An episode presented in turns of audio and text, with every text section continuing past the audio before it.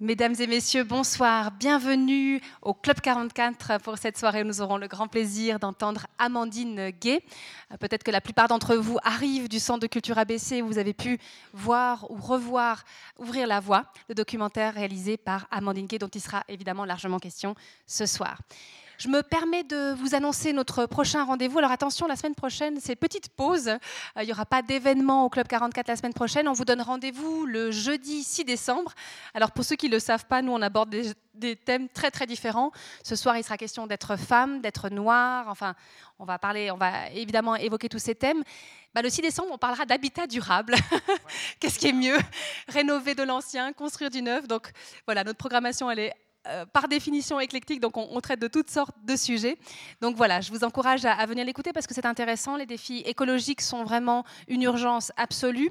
Donc on aura le plaisir pour parler de ce thème d'accueillir euh, deux architectes, Olivier de Perrault qui a mis alors une super euh, plateforme en place. alors c'est sur internet, mais lui est à Zurich, de des gens qui veulent déconstruire des bâtiments, qui veulent jeter des choses. Et eh ben il s'annonce. Et puis ben, pour ceux qui seraient intéressés à récupérer des choses, c'est une plateforme en fait d'échange. Et je pense que ça peut être des modèles au-delà de l'habitat, au-delà qui peuvent être intéressants sur l'échange euh, de biens. Et puis on aura en face de lui quelqu'un qui est plus favorable au neuf en disant que c'est forcément plus écologique, euh, qui est Konrad Lutz. Et puis on aura deux experts, euh, Maurice Grunig, ancien responsable de l'énergie pour la ville de La Chaux-de-Fonds, qui a mesuré bon nombre de, de, bâtiments, leur déperdition énergétique, etc. Et enfin aussi Massimiliano Capezzali, qui est un expert de l'énergie. Donc voilà pour le 6 décembre. Je peux que vous encourager à, prendre le programme qui est tout chaud, qui vient de sortir des mois de décembre et janvier. Vous les trouverez un peu disséminés dans le, dans le Club 44. Servez-vous, prenez-les et surtout suivez-nous. Et puis aussi vous rappeler une chose importante, c'est que bah, vous avez vu peut-être ce soir, pour revenir au Club 44, soit on est membre, soit on paye. Et puis pour les jeunes gens qui seraient parmi nous euh, euh, ce soir, euh, il y a un abonnement pour les étudiants. C'est 20 francs par année civile. Et puis avec ça, vous avez la gratuité à tous les événements. Ça vaut peut-être la peine. De, payer 20 francs pour ça. C'est 45 événements par année. Ou bien, alors, pour ceux qui sont un peu plus âgés, de les offrir à des plus jeunes. Euh, n'oubliez pas. Et puis aussi, encore une dernière petite promo pour euh, la jeune génération. Il existe un abonnement qui s'appelle Abo 20 ans 100 francs. C'est un abonnement qui donc, coûte 100 francs, mais qui permet ensuite d'avoir accès à des milliers d'événements culturels, festivals, spectacles, concerts, expos, ciné-clubs dans le canton de Neuchâtel, mais pas seulement, aussi dans les cantons de Jura, Valais et Berne. Bref, il y a de quoi faire pour la jeune génération. Ne nous en privons pas. J'aimerais adresser maintenant quelques remerciements. Tout d'abord à la librairie La Méridienne, euh, qui, a, euh, qui vous propose un choix de livres conseillés par Amandine Gay, euh, toute une littérature qu'on ignore malheureusement bien souvent. Et vraiment là, profitez-en pour regarder ces livres, peut-être pour en acquérir, parce qu'il y a vraiment, je pense en termes de visibilité, en termes d'accès à certains documents, là vous avez une sélection vraiment de choix. J'aimerais aussi adresser des remerciements et, c'est une vraie fierté pour nous, en fait, parce que cette soirée, il faut le savoir, c'est le, fruit d'une collaboration entre quatre entités. Il y a bien sûr le Club 44, mais il y a aussi le Centre de culture ABC, il y a le COSME, Service de la cohésion multiculturelle, et il y a Médecins du monde suisse. Et j'aimerais en fait inviter Mélanie Cornu du Centre de culture ABC à me rejoindre sur scène, mais aussi Céline May, chef de service du COSME, et Monsieur Jordan, directeur de Médecins du monde suisse. Euh, j'aimerais leur poser, on s'est dit qu'on n'allait pas vous faire quatre discours à la suite, mais simplement leur poser des questions et puis se dire mais quel est le sens d'une soirée comme celle-ci? Alors, Mélanie Cornu, euh, c'est la première soirée euh, d'un marathon chaudefonnier pour Amandine Gay.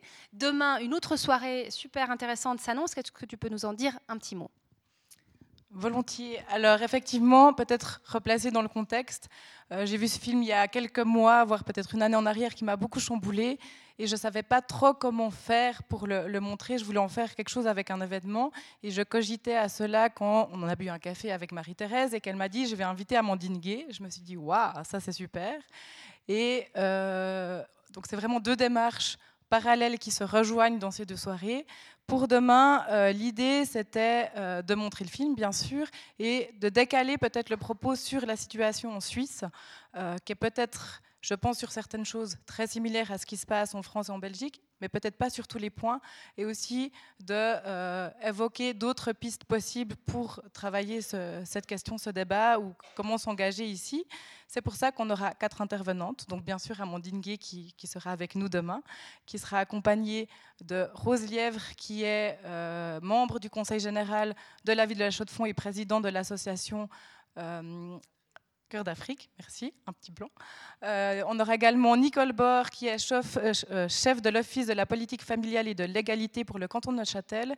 Et on aura également une fribourgeoise, qui est Elena Herrera, qui est responsable de se respecter, service de consultation et prévention du racisme du canton de Fribourg, et qui est également juriste. Donc ce sera vraiment quatre points de vue très différents et qui, je pense, vont très bien se compléter. Voilà pour demain.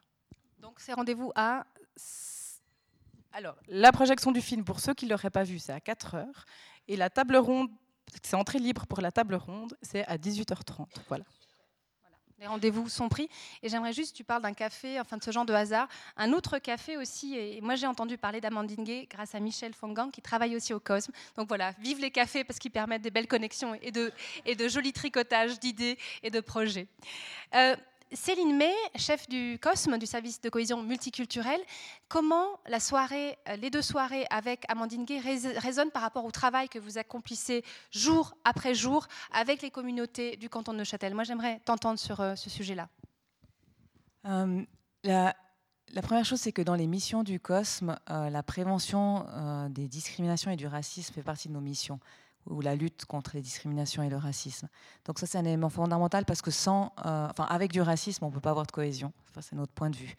Euh, et ça s'ajoute à nos tâches euh, en lien avec l'intégration. C'est le premier aspect. Ensuite, on est de plus en plus préoccupé par, par deux aspects. Un, c'est l'intersectionnalité. Donc j'imagine que vous allez en parler abondamment ce soir, ou enfin en tout cas une partie. C'est en résumé, très résumé, mais euh, c'est ces discriminations multiples ou ce fait d'être discriminé, non pas pour une seule appartenance, mais parce qu'on en a plusieurs, femmes et noires par exemple, ou réfugiés et homosexuels, ce type de choses. Donc on serait peut-être pas forcément discriminé pour un des éléments, mais le cumul des choses euh, font qu'on est euh, encore plus discriminé, je dirais. Donc ça, c'est un aspect important dont on parle assez peu en matière de prévention des discriminations. Et l'autre aspect qui nous préoccupe beaucoup, c'est la question de la deuxième génération, même si le terme même est problématique puisqu'il implique une catégorie. Mais c'est cette, euh, question des, jeunes ou, moins jeunes personnes qui sont nées ici ou, si elles ne sont pas nées ici, sont arrivées assez jeunes et qui sont discriminées en raison de leur couleur de peau, de leur religion, parfois des deux ou d'autres aspects. Et, euh, si pendant longtemps j'ai innocemment cru, enfin je ne sais pas si c'est innocemment ou naïvement cru, que, euh, on que le temps permettrait de régler ça, comme par exemple, quand on parlait des Italiens à l'époque, on disait euh, les yeux sont interdits aux chiens et aux Italiens, ou dans les années 70 encore, on, on disait dans les journaux les Italiens pourront jamais s'intégrer en Suisse parce qu'ils sont trop différents, et que maintenant même les gens qui sont opposés à la migration prennent l'exemple des Italiens en disant ah mais eux c'est différent, ils sont super bien intégrés, pas comme les autres. Donc je me disais on va y arriver, mais les exemples effectivement qu'on voit euh, dans les pays voisins ou dans d'autres pays qui connaissent une migration euh, avec des personnes racialisées depuis plus longtemps montrent que malheureusement, euh, pour certaines catégories de personnes ou pour des personnes à qui on attribue des catégories, malheureusement le temps ne suffit pas. Et que des gens, et, ça me, et ça me choque beaucoup que des gens qui sont nés ici subissent des discriminations pour ces questions-là.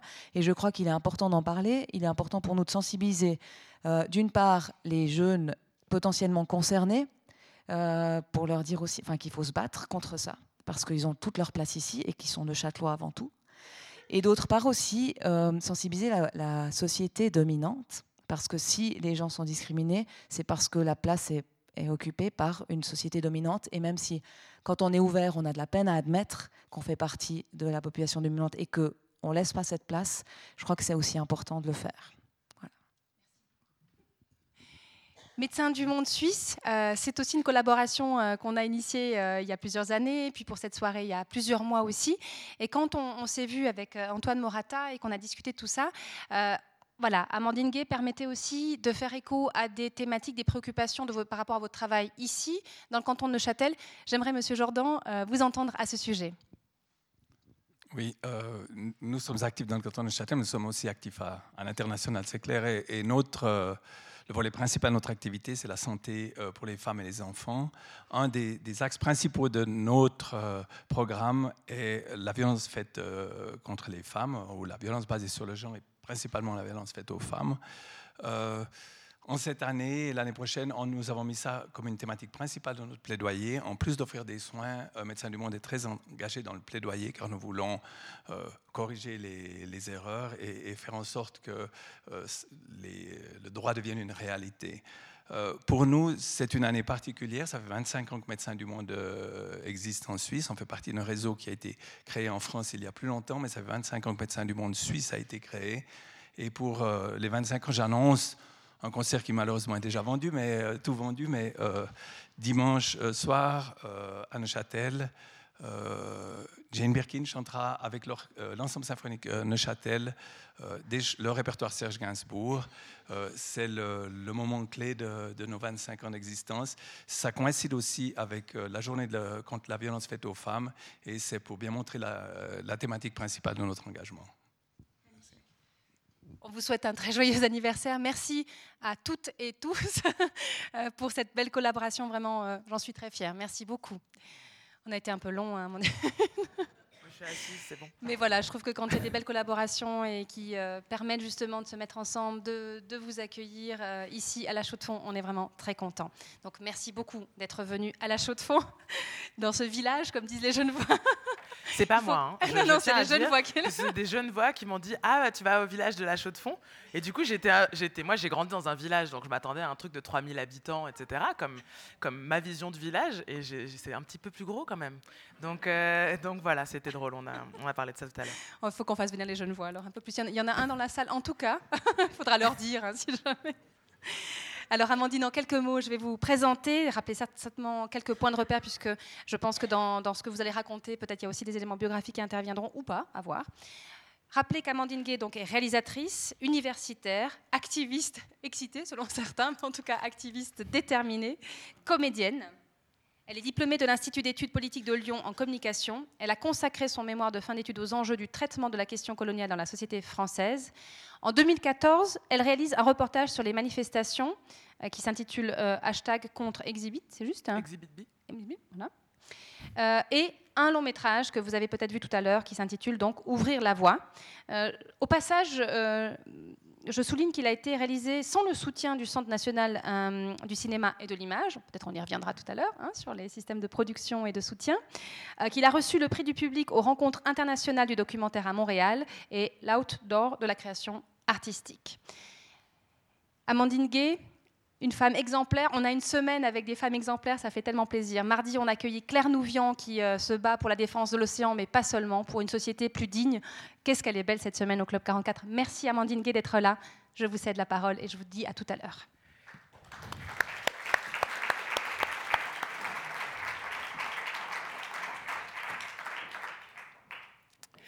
Eh ben, bonsoir à toutes et à tous. Euh, je suis ravie d'être là et puis je remercie encore une fois effectivement le Club 44, le Centre culturel ABC, le COSME, Médecins du Monde, euh, d'avoir pu se mettre tous ensemble pour que je puisse euh, venir aujourd'hui.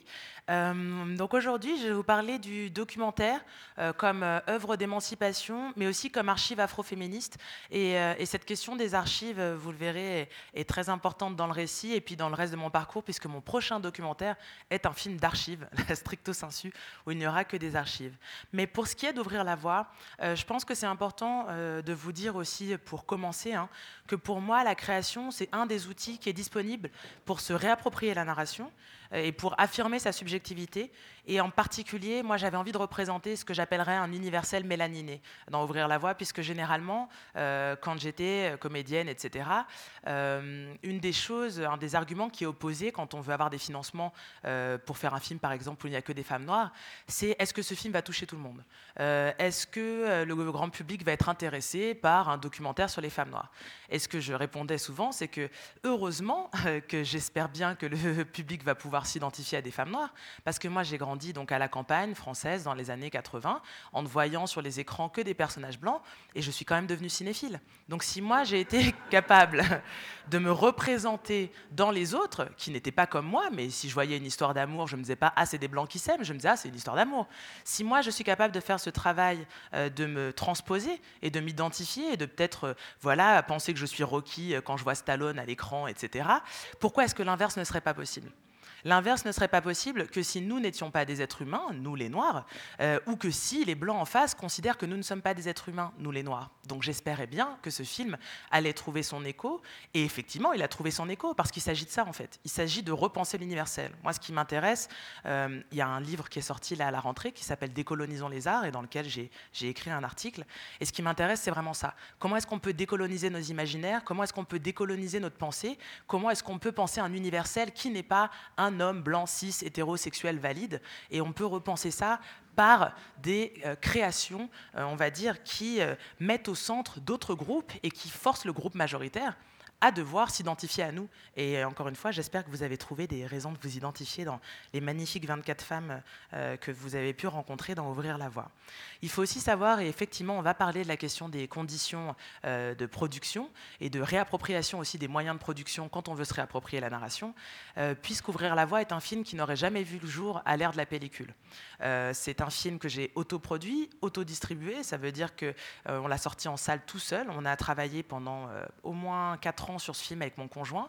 C'est 40 000 euros euh, de nos, euh, de nos réserves personnelles euh, qui ont été utilisées pour faire ouvrir la voie, hein, la production, et puis pour le sortir en salle. On a aussi dû faire un crowdfunding, donc un financement participatif, pour lequel on a levé un peu plus de 14 000 euros pour pouvoir payer la post-production du film. Et donc je parle tout de suite d'argent parce qu'en fait, c'est le nerf de la guerre quand on veut aussi avoir un peu de pouvoir. Et donc avoir aussi la possibilité d'avoir un récit indépendant. Et donc je vous expliquerai comment en fait moi j'ai pas commencé avec le documentaire. J'étais donc d'abord comédienne et ensuite je suis d'abord passée à la fiction. Et là, j'ai découvert que si on n'a pas la main sur la production, donc c'est-à-dire sur les financements, euh, on n'a pas la main sur sa narration en fait. Mais ça, je vous en parlerai un peu plus tout à l'heure. Et puis, euh, une, des, des, raisons pour lesquelles, pour moi, l'outil euh, du cinéma est un outil parfait pour faire de la pédagogie publique et pour, encore une fois, euh, travailler sur nos imaginaires et nos inconscients collectifs, c'est peut-être parce que moi aussi je viens d'un parcours au départ beaucoup plus militant et que ce que j'ai trouvé au bout d'un moment très fatigant dans les milieux euh, militants, c'est que puisqu'il s'agit de convaincre la personne qui est en face de soi, un peu comme quand on fait de la politique, finalement, on n'est pas vraiment dans une écoute mutuelle et on n'essaye pas aussi de parler aux gens à un autre niveau. C'est-à-dire qu'on voudrait qu'à la fin de la conversation, la personne se lève et dise Ok, j'ai tout compris, je suis plus raciste, je suis plus sexiste, je suis plus homophobe, allez, c'est parti, changeons le monde ensemble. Généralement, c'est pas ce qui se passe. Dans un parcours individuel, euh, on change sur le long terme.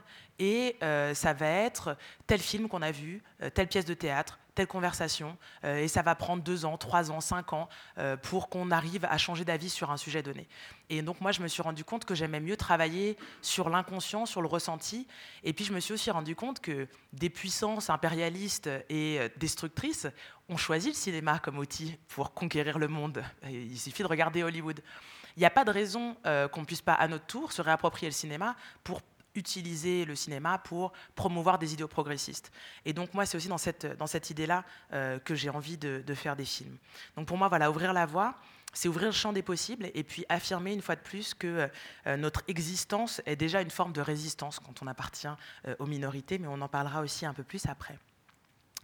Donc ça, c'est une photo euh, de la première conférence que j'ai organisée en février 2015 autour du film, euh, qui s'appelait euh, La parole des femmes noires entre confiscation, réappropriation et paternalisme. Et mon idée, c'était qu'à ce moment-là, il y avait déjà une effervescence sur les réseaux sociaux autour des questions d'afroféminisme et des prises de parole de femmes noires, mais je voyais qu'on était complètement absente du débat public. Et je me disais, le temps que le film soit terminé, il va falloir faire justement de la pédagogie publique, arriver à, à parler à un plus grand nombre si on veut que le film sorte dans un contexte où il peut être entendu. Et je me disais, en fait, il se passe beaucoup de choses, mais il manque un catalyseur. Et peut-être que le film, ça peut être un catalyseur pour toutes ces énergies un peu euh, dispersées, et qui étaient aussi des énergies qui étaient beaucoup euh, dans l'immatériel, c'est-à-dire sur les réseaux sociaux, euh, qui ont aussi joué un très grand rôle dans le succès, dans le succès de ce film. Et c'est pour ça que je vous parlais de, du numérique, c'est-à-dire la possibilité de faire un film avec une Black Magic Pocket, hein, pour ouvrir la voie, une caméra qui coûte 1000 euros. après, il faut rajouter des objectifs, mais enfin voilà, ça n'a absolument rien de comparable avec le prix de la pellicule pour faire un film et le prix des caméras pour faire un film en pellicule. Les réseaux sociaux, c'est la même chose. Ça permet à des personnes qui n'ont pas accès euh, à la parole publique, donc des personnes qui ont par exemple un diplôme d'école de journalisme, mais qui ne seront jamais embauchées dans une rédaction française ou belge, et j'imagine aussi peut-être suisse, mais on aura l'occasion d'en parler euh, plus tard, euh, d'avoir leur blog, de commencer à raconter leurs histoires, de se créer des pages YouTube et de se réapproprier la narration et d'offrir un contre-discours. Et le reportage hashtag contre Exhibit c'était ça. Les luttes qu'il y avait en 2014 en France contre le spectacle de Brett Bailey. Brett Bailey étant un metteur en scène sud-africain blanc euh, qui avait créé une, pièce qui s'appelait Exhibit B, donc, euh, qui était censée questionner les représentations racistes des Noirs, mais qui ne faisait que rejouer la violence contre les Noirs en mettant des personnages noirs muets dans des, situations, dégradantes et dans une installation qui était un peu muséale, muséale donc quelque chose où ils n'avaient absolument aucune agentivité, aucun pouvoir. L'agentivité, hein, c'est la capacité d'agir sur soi et sur le monde. Et nous, ce qu'on reprochait à cette pièce, c'était plusieurs choses. L'une d'entre elles était que si on monte des Noirs avec des chaînes, il aurait fallu que dans cette installation muséale, il y ait des Blancs avec des fouets. Parce que l'esclavage, c'est pas quelque chose qui s'est passé comme ça, de façon magique, et que nous, d'un coup, on était là avec nos chaînes en train euh, de se faire massacrer. Euh, ce qui s'est passé, c'est qu'il y avait des personnes qui nous ont réduites en esclavage, qui nous ont déportés de l'Afrique euh, vers la Caraïbe, le Brésil, le reste des Amériques. Et donc, ça, c'était un premier niveau. Si vous voulez montrer la souffrance des Noirs, alors dans ce cas-là, il faut aussi montrer l'oppresseur, il faut aussi montrer la personne qui produit la violence. Sinon, on est à nouveau dans un récit qui nous enlève à nous notre pouvoir. La deuxième chose, c'est que sur ces thématiques en France, des réalisateurs, des metteurs en scène noirs, français, n'avaient pas accès aux scènes nationales. Scènes nationales qui sont subventionnées par nos impôts. Et donc, les Noirs, les Arabes, les Asiatiques en France euh, payent des impôts qui permettent ensuite de faire exister un théâtre public. Et dans ce théâtre public, nous n'avons pas le droit d'exister, mais on va faire venir un metteur en scène sud-africain blanc pour parler du racisme. Et donc là, comme ça faisait quand même un petit moment que ce genre de choses arrivait, ça a explosé avec Exhibit B, il y a eu des manifestations. Et donc, ça a été le moment où on a aussi réussi à inverser la tendance en termes de représentation publique parce qu'au bout de quelques semaines, alors d'abord on a été appelés les concierges de la pensée, euh, on était voilà des extrémistes racialistes, etc., etc. Mais à force de produire du discours sur nos blogs, moi j'ai commencé à écrire dans Slate.fr, donc à être dans des médias aussi plus mainstream, etc. On a eu un papier dans Libération qui s'appelait Le clash des antiracismes. Et ce papier-là, ça a vraiment marqué un tournant parce que c'était le moment où enfin on admettait que peut-être les Noirs et les Arabes qui disaient qu'ils n'étaient pas contents de la façon dont on voulait leur proposer une lutte contre le racisme, ils avaient peut-être leur mot à dire finalement puisque c'est quand même les premiers, les premiers concernés. Et à partir de là, on a pu commencer à, beaucoup plus occuper l'espace public et puis aussi à avoir, nous, des stratégies qui étaient, par exemple, de on voit un titre de journal euh, qui est raciste, et là, on se met d'accord à un certain nombre de femmes noires sur les réseaux sociaux, et là, on commence à euh, raider le journal, c'est-à-dire à dire, est-ce que vous pouvez, quand vous parlez, par exemple, de Fatoumata Kebe, qui est donc une docteure en astrophysique en France, et qui a fait une thèse sur le recyclage des déchets dans l'espace, hein, quand vous parlez de cette femme-là dans les médias, est-ce que vous pouvez ne pas titrer Fatoumata, Kebe, la femme de ménage de l'espace parce que de, toutes les, de tous les titres que vous auriez pu trouver, l'étoile noire, euh, je ne sais pas, si vous, aviez vraiment besoin de la ramener à, ses origines et à, son, et, à son, et à son appartenance raciale, à la catégorie dans laquelle elle est, de tout ce que vous auriez pu choisir comme titre, vous avez choisi celui de la ramener, encore une fois, à une classe sociale qui serait censée être la place des Noirs. Donc même quand on est docteur en astrophysique, on reste une femme de ménage. Et encore une fois, avec tout le soutien euh, que je peux apporter actuellement aux euh, manifestations des femmes de ménage dans les palaces parisiens et français euh, qui euh, sont en sous-traitance et qui sont très maltraités. Mais il n'empêche que quand on arrive à faire un parcours scolaire, ce serait agréable qu'on soit reconnu en tant que docteur en astrophysique et pas en tant que femme de ménage. Donc, je vais euh, aussi vous parler un petit peu de moi parce que euh, je, m'inscris dans une tradition, on va dire, féministe du privé et politique, hein, qui est un slogan des années 70, et parce que je pense que c'est toujours important de dire d'où on parle et que justement, c'est aussi une chose que les dominants font assez peu. Euh, les gens qui sont dans le groupe majoritaire disent rarement quels sont leurs privilèges. Et les privilèges, on peut ne pas en parler parce que c'est aussi une chose qui est généralement invisible à la personne qui en jouit. moi, par exemple, avant que des camarades en situation de handicap me disent Tu dis jamais si tes événements sont accessibles en fauteuil, euh, tu n'organises jamais euh, de l'interprétariat LSF, etc. Bah, moi, j'y avais jamais pensé, il faut dire la vérité. Hein. honnêtement, euh, je ne savais pas que j'étais valide parce que j'étais valide. Donc, moi, j'ai pas de problème quand je veux retirer de l'argent au guichet bah, parce qu'en fait, je suis pas en fauteuil. Effectivement, je ne me pose pas la question de savoir si un public sourd et malentendant va pouvoir assister à ma conférence bah, parce que moi, je suis entendante, donc je j'en ai pas conscience. Donc, la question, c'est que quand on ne se présente pas en fonction de son appartenance de classe, son appartenance raciale, son genre, son orientation, sexuelle.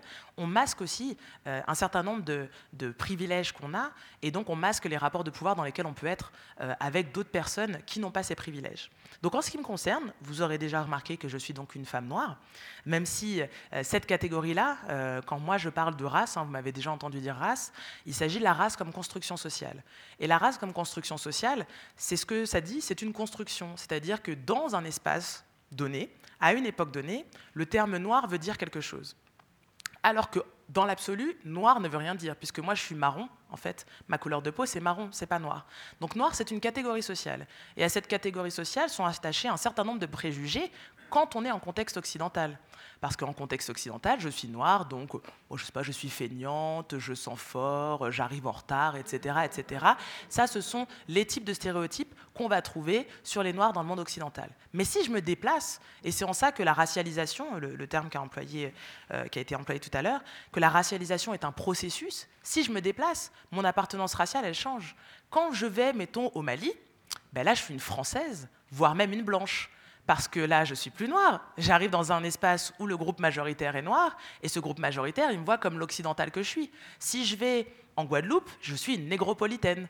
Alors je suis quand même noire, mais je suis noire dans le contexte caribéen. Et donc ça, je pense aussi que c'est important euh, d'arriver à avoir cette idée-là, c'est-à-dire que même la catégorie femme noire, et c'est aussi la fonction d'ouvrir la voie, même la catégorie femme noire, elle est extrêmement complexe et elle est extrêmement plurielle. Et c'est ça qui me manquait, moi, dans la représentation cinématographique, télévisuelle des noirs en général et des femmes noires en particulier, c'est qu'on est généralement montré comme un espèce de gloubi-boulga euh, complètement indifférencié. On va dire les noirs de France. Les noirs de France, ça veut rien dire. Il y a des noirs qui sont français depuis 300 ans à cause de l'esclavage, donc aussi ils sont français contre leur gré.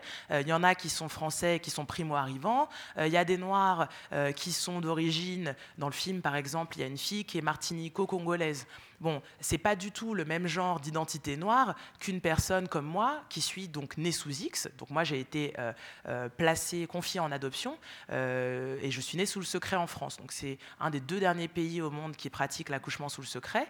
Et donc ça veut dire que moi, j'ai grandi dans une famille blanche à la campagne, comme je vous disais, dans les années 80. Donc mon identité noire, elle est éminemment différente de celle de Laura, qui est donc ma collègue martinico-congolaise.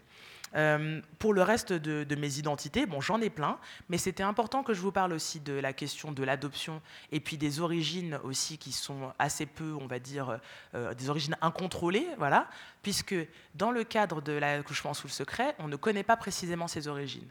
Mon dossier dit deux parents noirs, une mère marocaine et un père français. Et là, on revient à cette question de dans l'histoire de France, un père français, ça veut dire tout et n'importe quoi. Il peut être guyanais, il peut être réunionnais, il peut être français, deux parents sénégalais, et donc finalement, et les Marocains noirs, c'est la même chose. Les Marocains noirs, ils peuvent être Marocains du Sud, mais ça peut aussi être des personnes du Tchad ou de pays voisins qui en fait ont la nationalité marocaine avant de venir en France. Tout ça pour dire que quand on est dans une identité euh, comme la mienne, mais comme la plupart des gens en fait, on est sur des, identités très complexes, et donc c'est pour ça aussi que vous allez m'entendre parler dans la discussion d'hybridité culturelle, de, de, créolisation, toutes ces questions de ne pas, on va dire, donner des nouvelles définitions et ne pas figer plus les identités ce qui est terrible dans le racisme, c'est que le racisme est totalisant. Ça nous enlève notre humanité. On est des noirs et c'est censé pouvoir expliquer absolument toute notre personnalité, euh, toutes nos inclinations, qui on est dans le regard de l'autre. Et donc on n'est plus un individu, on n'est plus un être humain. Donc moi, ce qui m'intéresse aussi dans la vie en général, c'est d'arriver à toujours remettre de la complexité et de venir expliquer que les identités sont mouvantes. Euh, la question aussi de l'adoption, c'est la question de l'accès aux archives. Moi, je suis donc née avant la modification de la loi qui obligeait, par exemple, à donner des infos aussi simples que euh, les antécédents médicaux. Donc moi, je n'ai même pas d'antécédents médicaux. Euh, j'ai des informations, des bribes d'informations sur mes parents biologiques. Et donc, je fais partie d'un groupe de personnes, et c'est quelque chose qu'on retrouve quand même assez souvent chez les personnes adoptées, qui ont, on va dire, une petite obsession avec la question des traces et des archives. Et ça, ça va beaucoup marquer aussi, je pense, mon inclination et mon chemin vers le documentaire. Donc ce soir, je vais vous parler de quatre choses, parce que voilà, moi je viens de Senspo, donc j'ai fait des petits plans avec un petit 1, un petit 2, un petit 3, un petit 4. Euh, et donc, en premier lieu, on va parler de la question justement de la disparition des femmes noires comme figure culturelle et militante en France, qui m'a fait prendre conscience qu'il fallait effectivement créer des archives euh, constituer des archives des luttes qu'on menait dans les années 2014, euh, puisqu'en fait, on n'est pas les premières femmes noires à lutter en France, mais on est peut-être les premières à avoir les moyens de laisser des traces de nos luttes. Euh, la deuxième partie, ce sera de parler de l'Atlantique noir, c'est-à-dire de toutes ces références qu'on peut aller chercher, que ce soit en Afrique, au Brésil, aux États-Unis, au Canada, en France, en Belgique, en Grande-Bretagne, toute cette ressource que peut être l'Atlantique noir, qui est donc un concept hein, de Paul Gilroy, et je vous recommande vivement de lire ce livre-là, et de cette idée de comment est-ce que les afrodescendants noirs ont réussi à transformer un espace de trauma, puisque l'Atlantique, hein, c'est le passage terrible euh, de l'Afrique vers euh, la Caraïbe et les Amériques, et donc cette horreur qu'ont été les, traites négrières. Comment est-ce que cet espace-là a fini par devenir aussi un espace de création culturelle incroyable, avec des inventions de langue, des inventions musicales, des inventions de religion, etc. Et donc, effectivement, comment est-ce que moi j'ai été pioché dans des inspirations et dans des choses qui se sont faites de part et d'autre de l'Atlantique pour euh, mettre en place euh, mon activité artistique et puis, euh, et puis politique. Ensuite, je vous parlerai de la création comme émancipation et comme outil de décentrement de la blanchité, parce qu'une des autres violences du racisme, c'est de nous forcer à être dans une conversation constante avec le dominant.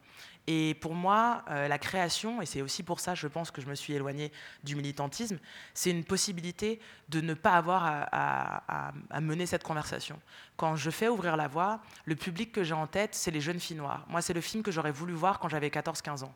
C'est un film qui parle de la condition noire minoritaire. Donc, bien entendu, en, deuxième plan ou en troisième plan, il y a les blancs quelque part. Dans ce film, bien sûr qu'on parle des blancs. Mais si j'avais fait ce film en me disant j'ai quelque chose à dire aux blancs, il n'aurait pas du tout cette qualité de témoignage et cette douceur qui vient du fait qu'il s'agit d'une conversation entre femmes noires.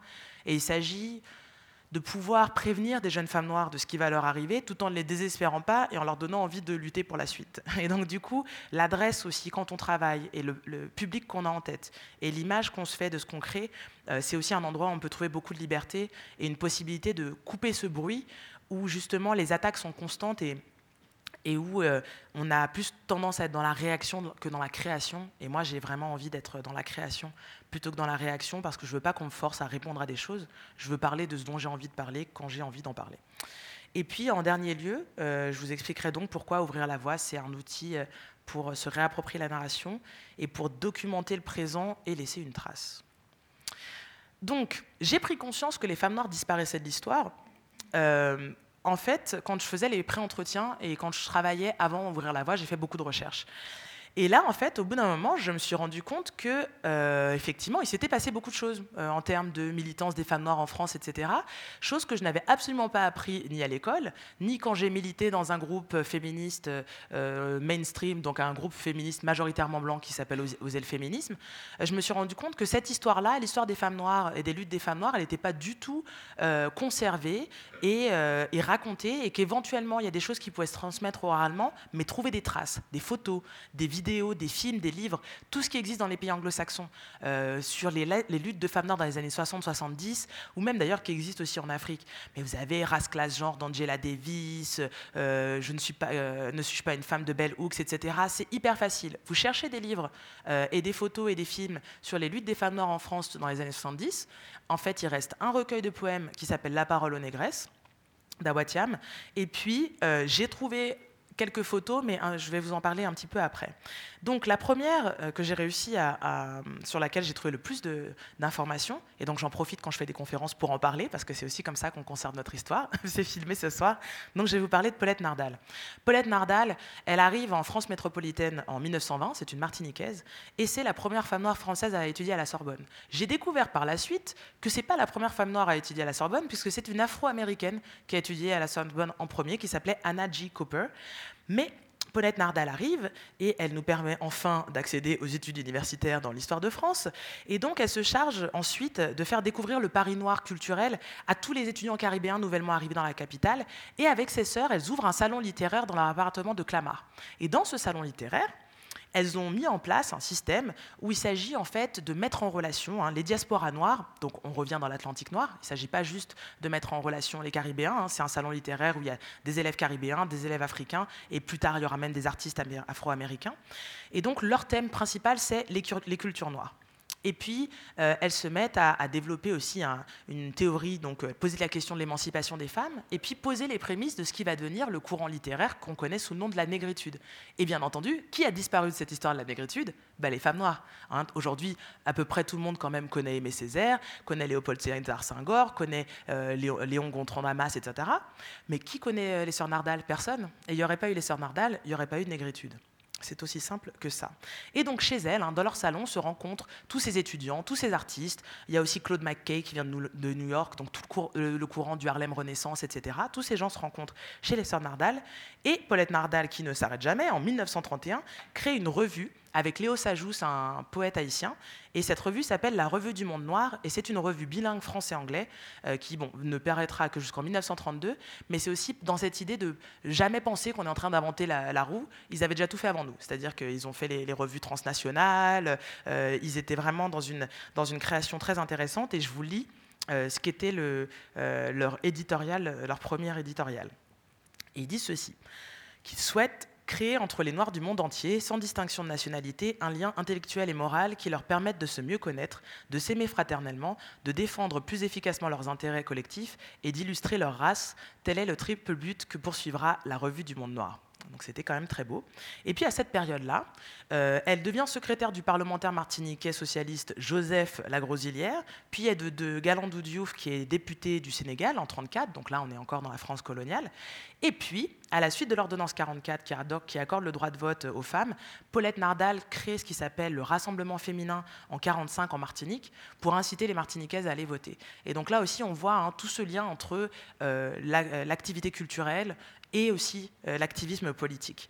Donc, euh, à partir du moment où moi j'ai découvert Paulette Nardal, j'étais complètement obsédée. Et donc je me suis dit, il faut absolument que je puisse en parler. Donc effectivement, euh, j'ai raconté cette histoire-là la première fois en février 2015, la photo que je vous ai montrée tout à l'heure. Et puis, euh, ça m'a permis du coup de pouvoir en parler quand on m'a invité à écrire la préface de la première traduction française du livre de Bell Hooks, Ne suis-je pas une femme, où j'ai effectivement fait tout un, tout un panneau comme ça de cette historique et de ce dialogue, parce qu'il y a eu en fait un dialogue transatlantique de féministes noires dès les années 20 et de, faire réexister cette histoire. Euh, aujourd'hui, cette histoire, elle existe aussi de façon orale avec Kevin Donna, qui est un guide touristique à Paris et qui a monté euh, une visite que je vous recommande si vous allez à Paris, qui s'appelle le Paris Noir.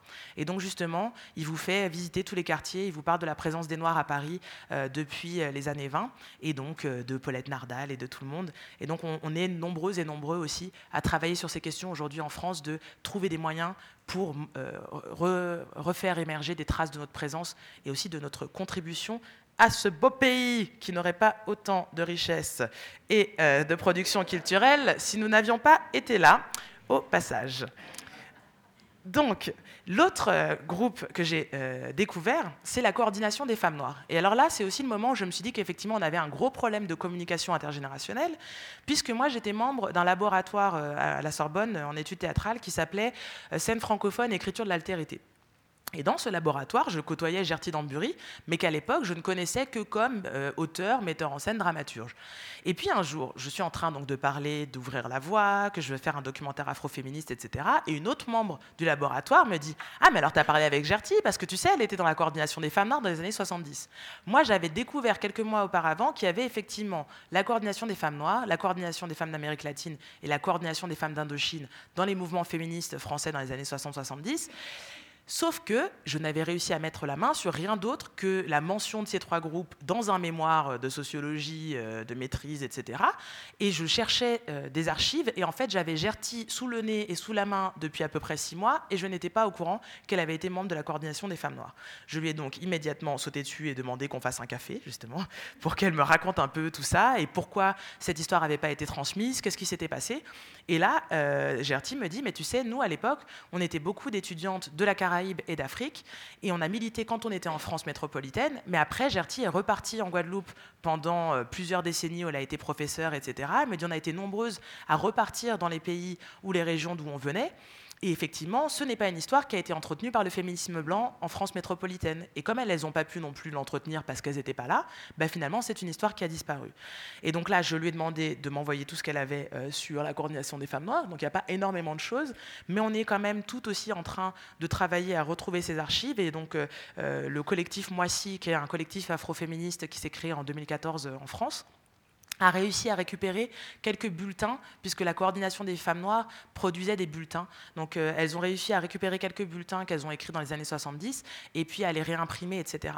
Donc voilà, on est sur ce travail de faire ressortir nos histoires, parce qu'on a besoin de savoir ce qu'ont fait nos aînés, pour savoir aussi ce qui a fonctionné, ce qui n'a pas fonctionné, euh, et aussi vraiment arriver à, mettre au centre cette question de la transmission. Et c'est pour ça aussi que je parle de laisser des traces, de faire des films, parce que voilà, moi, à partir du moment où Ouvrir la voie est un film qui a été vu en salle, et puis maintenant il y a un DVD, et puis euh, il y a les extras sur YouTube que j'avais mis en ligne pendant qu'on faisait la promotion du crowdfunding. Donc l'idée, c'était chaque semaine, on mettait une scène coupée d'ouvrir la voie euh, sur les réseaux sociaux. Et comme ça, je disais, regardez comme les scènes coupées sont bien, donnez-nous l'argent, le film est encore mieux, etc. Et donc, euh, bon, ça a fonctionné. Et puis c'était aussi un moyen d'amener dans l'espace public, encore une fois, ces vidéos, bien avant que le film sorte. Et aussi dans une idée de, moi, je ne pouvais pas me permettre de faire un, film qui allait être accessible gratuitement, puisque j'avais besoin de repayer mon investissement. Mais par contre, en mettant les extras sur YouTube, je m'assurais que quand même, un certain nombre de ces idées allaient pouvoir être accessibles gratuitement. Et très rapidement, j'ai commencé à recevoir des messages de professeurs euh, en France qui me disaient on utilise vos vidéos en cours, les élèves sont super réceptifs, ils adorent, c'est super, merci. Et ça permet d'avoir quand même un outil qui est accessible et qui est gratuit euh, et qui permet de, parler de ces questions-là. Et puis bon, peut-être qu'un jour il y aura un méga crash général de et de YouTube, mais ça nous permet en tout cas pour l'instant de garder des traces de ce qu'on fait et de pouvoir montrer où on en a été. Et c'est pour ça que je disais aussi de laisser des traces des luttes, parce que même si on ne gagne pas, c'est très important que celles et ceux qui viennent après nous sachent qu'on s'est battu et qu'on a essayé. Hein. il, y a aussi tout un discours qui se développe depuis plusieurs années maintenant autour des questions de l'esclavage, comme si les esclaves avaient été euh, passifs. C'est pas vrai en fait. L'histoire de l'esclavage, c'est une histoire constante de rébellion, euh, euh, d'insurrection, etc., etc. Donc montrer les traces des luttes, même parfois quand on a perdu, même quand c'est difficile, c'est hyper important pour que les générations suivantes puissent aussi nous demander, bah voilà, qu'est-ce qui, selon nous n'a pas fonctionné? Intéressant aussi de pouvoir parler avec Gertie et de pouvoir préparer, ouvrir la voie en ayant un regard d'une personne qui avait milité pour les droits des femmes noires dans les années 70 et puis qui continue par ailleurs, hein, mais qui en tout cas avait, quitté le côté militant et puis qui a elle aussi fait la transition vers l'art. Et je pense que euh, c'est quelque chose qui arrive très souvent et je vous en parlerai un petit peu après de comment est-ce qu'on arrive à, à s'émanciper par l'art. Donc maintenant, on va passer sur cette question de, de l'Atlantique noir et de chez qui j'ai été piquer cette idée de nous avons besoin de constituer des archives. Donc euh, je vous mets la citation entière, mais je vais vous le raconter en français parce que euh, euh, on ne sait jamais si, si vous lisez pas l'anglais et tout, ce sera, mieux que je vous le raconte. ce qui se passe, c'est que donc j'ai lu cette préface de l'autobiographie hein, de de Ida B. Wells, qui est donc une grande militante afro-américaine des droits civiques euh, et qui luttait contre les lynchages, etc. Et dans la préface du livre euh, qui écrit Patricia L. Collins, qui est une autre grande afro-féministe américaine, black féministe, euh, j'ai découvert quelle était l'histoire de la genèse de cette autobiographie. Et en fait, Ida B. Wells donc, mène des, des luttes à partir des années voilà, 40, etc., 30 aux États-Unis. Et puis, euh, quand arrive le moment de la célébration de la création du NAACP, donc euh, un, des organismes centraux euh, des droits civiques afro-américains, elle se rend compte qu'elle n'est pas invitée. c'est un événement où ne sont invités quasiment que des hommes. Donc là, elle fait un scandale, elle arrive à être invitée, mais elle se rend néanmoins compte, lors d'une conférence, qu'une jeune femme noire vient la voir et que cette jeune femme lui dit Excusez-moi, madame, j'ai déjà vu des photos de vous, je sais que vous êtes quelqu'un d'important, mais je ne connais pas votre nom et en fait, je ne sais pas ce que vous avez fait. Et donc là, Ada B. Wells se rend compte à ce moment précis qu'elle est en train de disparaître de l'histoire qu'effectivement, elle n'avait pas été invitée et qu'il n'y a pas vraiment de traces de ce qu'elle a fait, et surtout qu'à ce moment-là, la répartition euh, de la lutte euh, dans le mouvement des droits civiques aux États-Unis, c'était beaucoup que les femmes faisaient ce qu'on appelle le community organizing, donc vraiment euh, l'organisation de terrain, par exemple, rameuter les foules pour pouvoir les mettre dans les bus pour qu'elles aillent ensuite écouter Martin Luther King parler, etc. Et puis les hommes étaient souvent aussi des hommes d'église, puisque tout ça aussi était, reposait beaucoup sur la black church, sur les, sur les églises noires protestantes. Et donc, c'était les hommes qui avaient la charge d'être dans, l'œil du public, de prêcher en public, de parler publiquement. Et donc, c'est aussi comme ça que ces femmes disparaissaient, puisqu'elles faisaient un, travail invisible, ce qui est aussi propre à l'histoire des femmes. Euh, mais euh, on n'a pas vraiment le temps d'aller là-dedans. Mais en tout cas, en tout cas, Ida B. Wells se rend compte qu'elle est en train de, de disparaître de cette histoire politique des droits civiques. Et donc, elle décide d'écrire son autobiographie en se disant, puisque personne ne va raconter mon histoire, si moi je raconte pas mon histoire, personne ne saura jamais ce que j'ai fait. Donc, euh, Patricia Collins écrit ça dans, la préface en disant qu'il y a un vrai sujet et, euh, un, vrai euh, besoin pour les femmes noires de faire ce travail-là, et j'élargirai pour les femmes en général, de faire le travail de s'assurer qu'elles ne disparaissent pas de l'histoire. Et donc à partir de là, je me suis dit, bon, comment est-ce qu'on fait pour ne pas disparaître de l'histoire? C'est effectivement en écrivant et en documentant de son vivant ce qu'on fait. Donc, je vous ai montré au départ la, conférence de février 2015, parce que c'est ça aussi.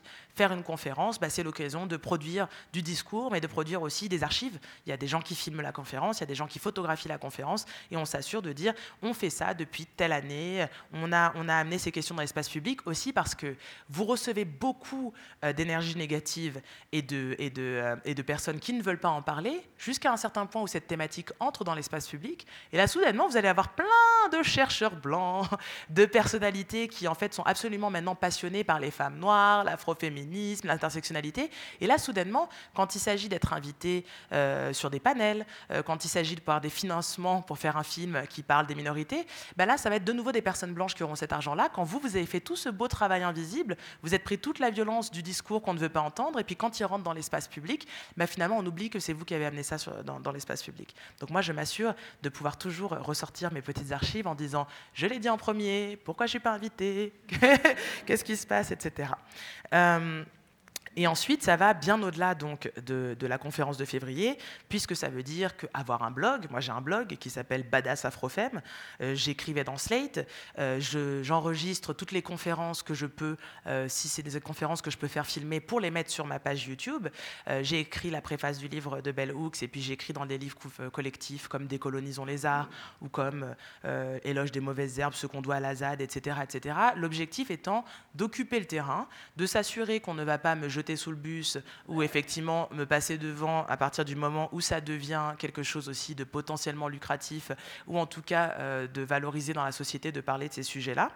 Et euh, c'est comme ça que je me suis dit que bah, en fait, si j'en avais marre de la façon dont on représente les femmes noires euh, dans l'audiovisuel, puisqu'à ce moment-là, hein, je suis toujours comédienne, et donc je n'arrive pas à travailler, comme je le dis souvent.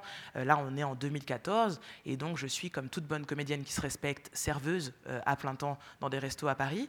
Et je me dis que clairement, il va falloir faire quelque chose, puisque mon gros problème était que je me retrouvais à auditionner pour des, pour, des, pour des rôles qui ne faisaient que renforcer les stéréotypes que j'essayais par ailleurs de déconstruire dans mon travail artistique et politique. Donc, à un moment donné, euh, ça devient très difficile euh, de, de, de, tenir cette ligne-là, même si c'est alimentaire, euh, et même si, effectivement, encore une fois, hein, il y a quelque chose euh, qui s'appelle la politique de respectabilité et qui vient justement aussi des mouvements des droits civiques dans les années 60, qui est puisqu'on est déshumanisé en tant que noir, puisqu'on est stéréotypé, etc., on va être exemplaire. Donc on va euh, faire en sorte d'être vraiment le mieux habillé possible, jamais en retard, pas parler fort, être vraiment parfait pour montrer qu'on est des bons êtres humains gentils et que donc on a le droit d'avoir les mêmes droits humains que le reste de la société. Alors, ça avait complètement son sens euh, dans les années 60 et en particulier aux États-Unis parce que euh, c'était utile à ce moment-là de la lutte.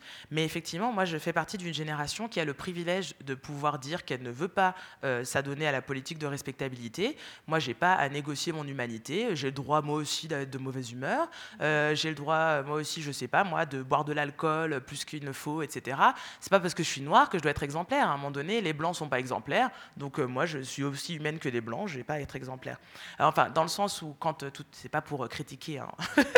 l'idée des femmes, la, semaine des femmes exemplaires, je suis ravie si euh, ce que je peux faire peut inspirer d'autres personnes, mais je pense que cette question de on doit être respectable et parfait et très bien, non, si on accepte ce, ce, la politique de respectabilité, ça veut dire qu'on on accepte ce que ça présuppose et que donc on n'est pas vraiment des êtres humains. Donc moi, je n'ai pas à négocier là-dessus.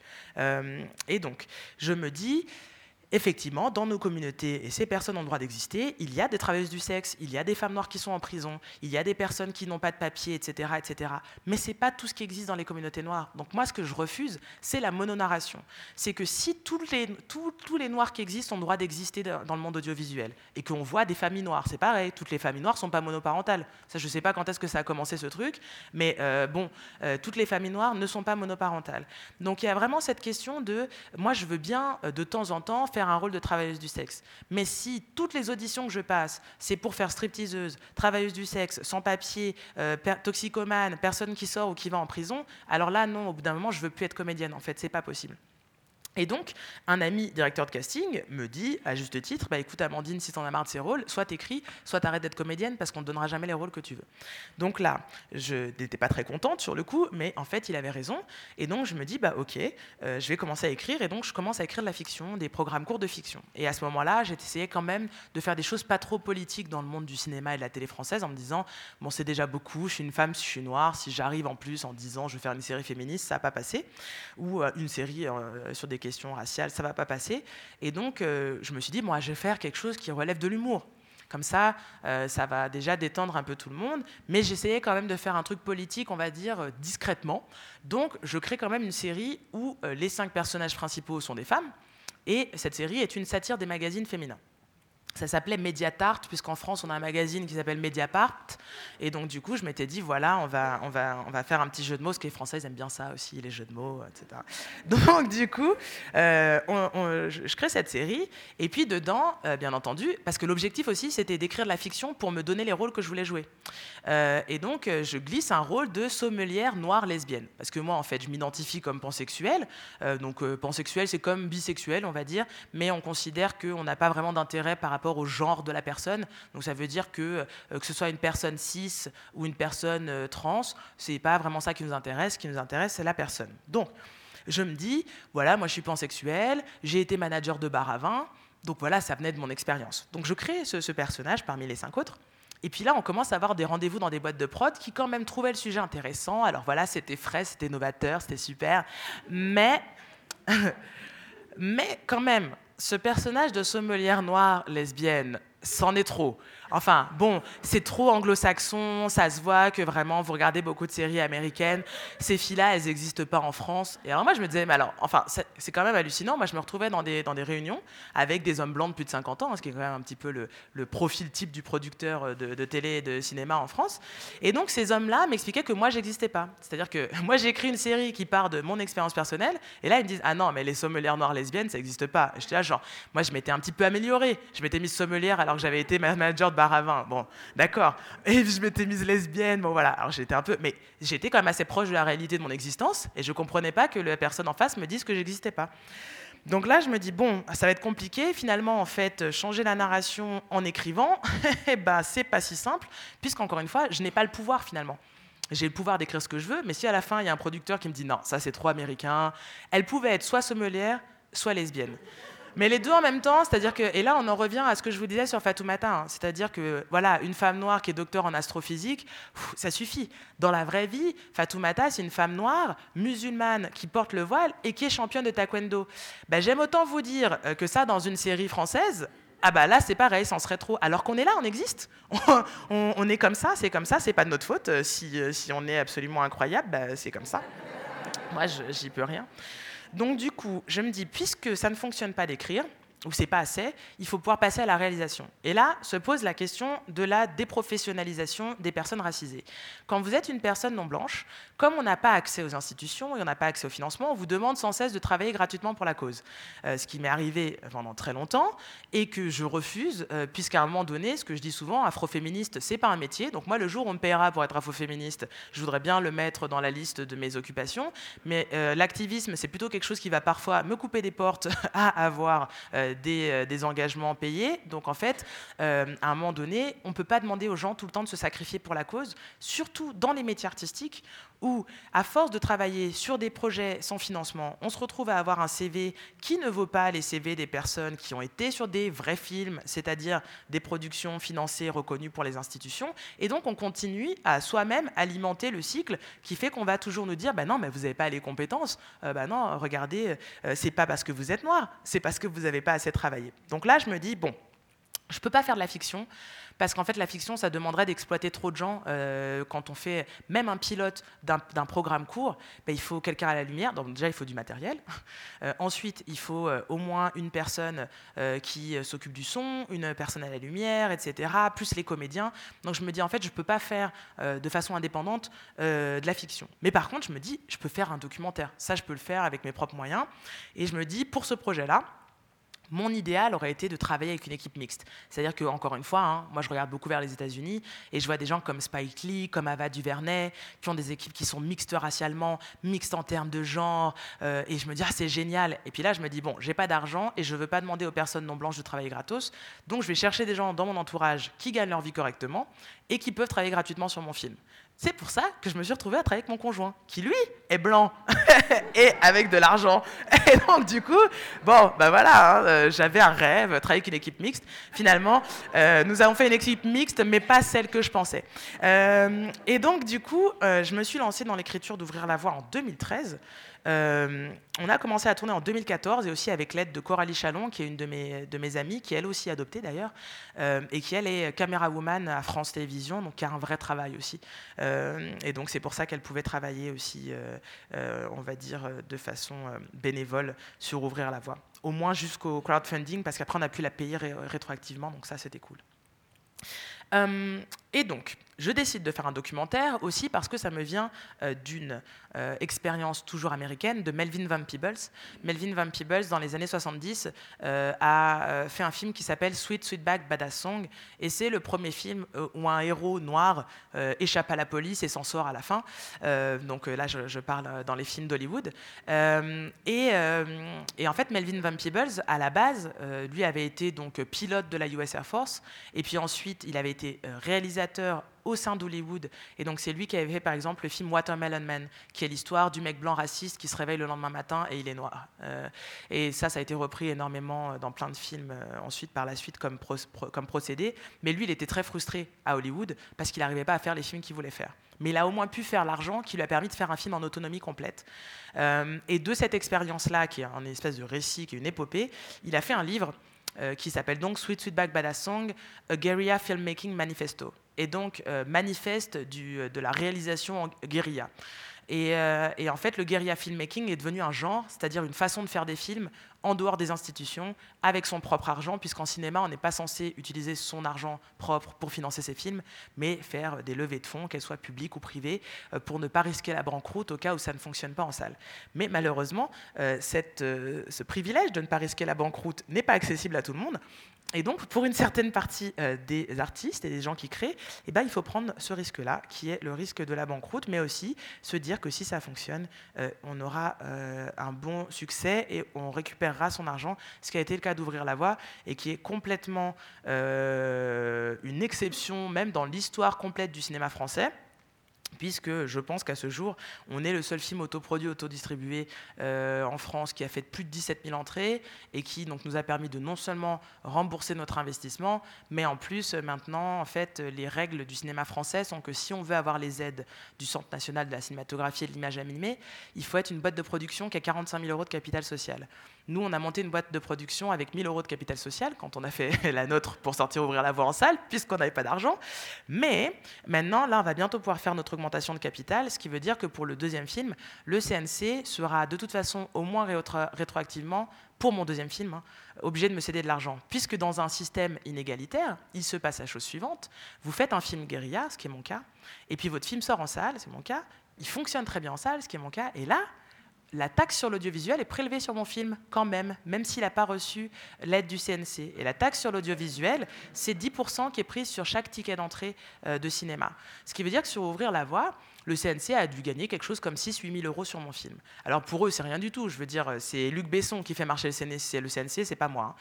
Mais moi, ces 6-8 000 euros, ils sont très importants pour ma carrière et puis euh, pour, euh, simplement aussi pour mettre de, la nourriture sur la table de, mon foyer. Et donc, du coup, ça aussi, ça pose euh, énormément de questions. C'est-à-dire que, alors, c'est une, anomalie. C'est la première fois que le problème se pose. C'est-à-dire que généralement, les gens font des films guérilla, ils ne gagnent pas d'argent avec, et donc le CNC ne gagne pas d'argent non plus.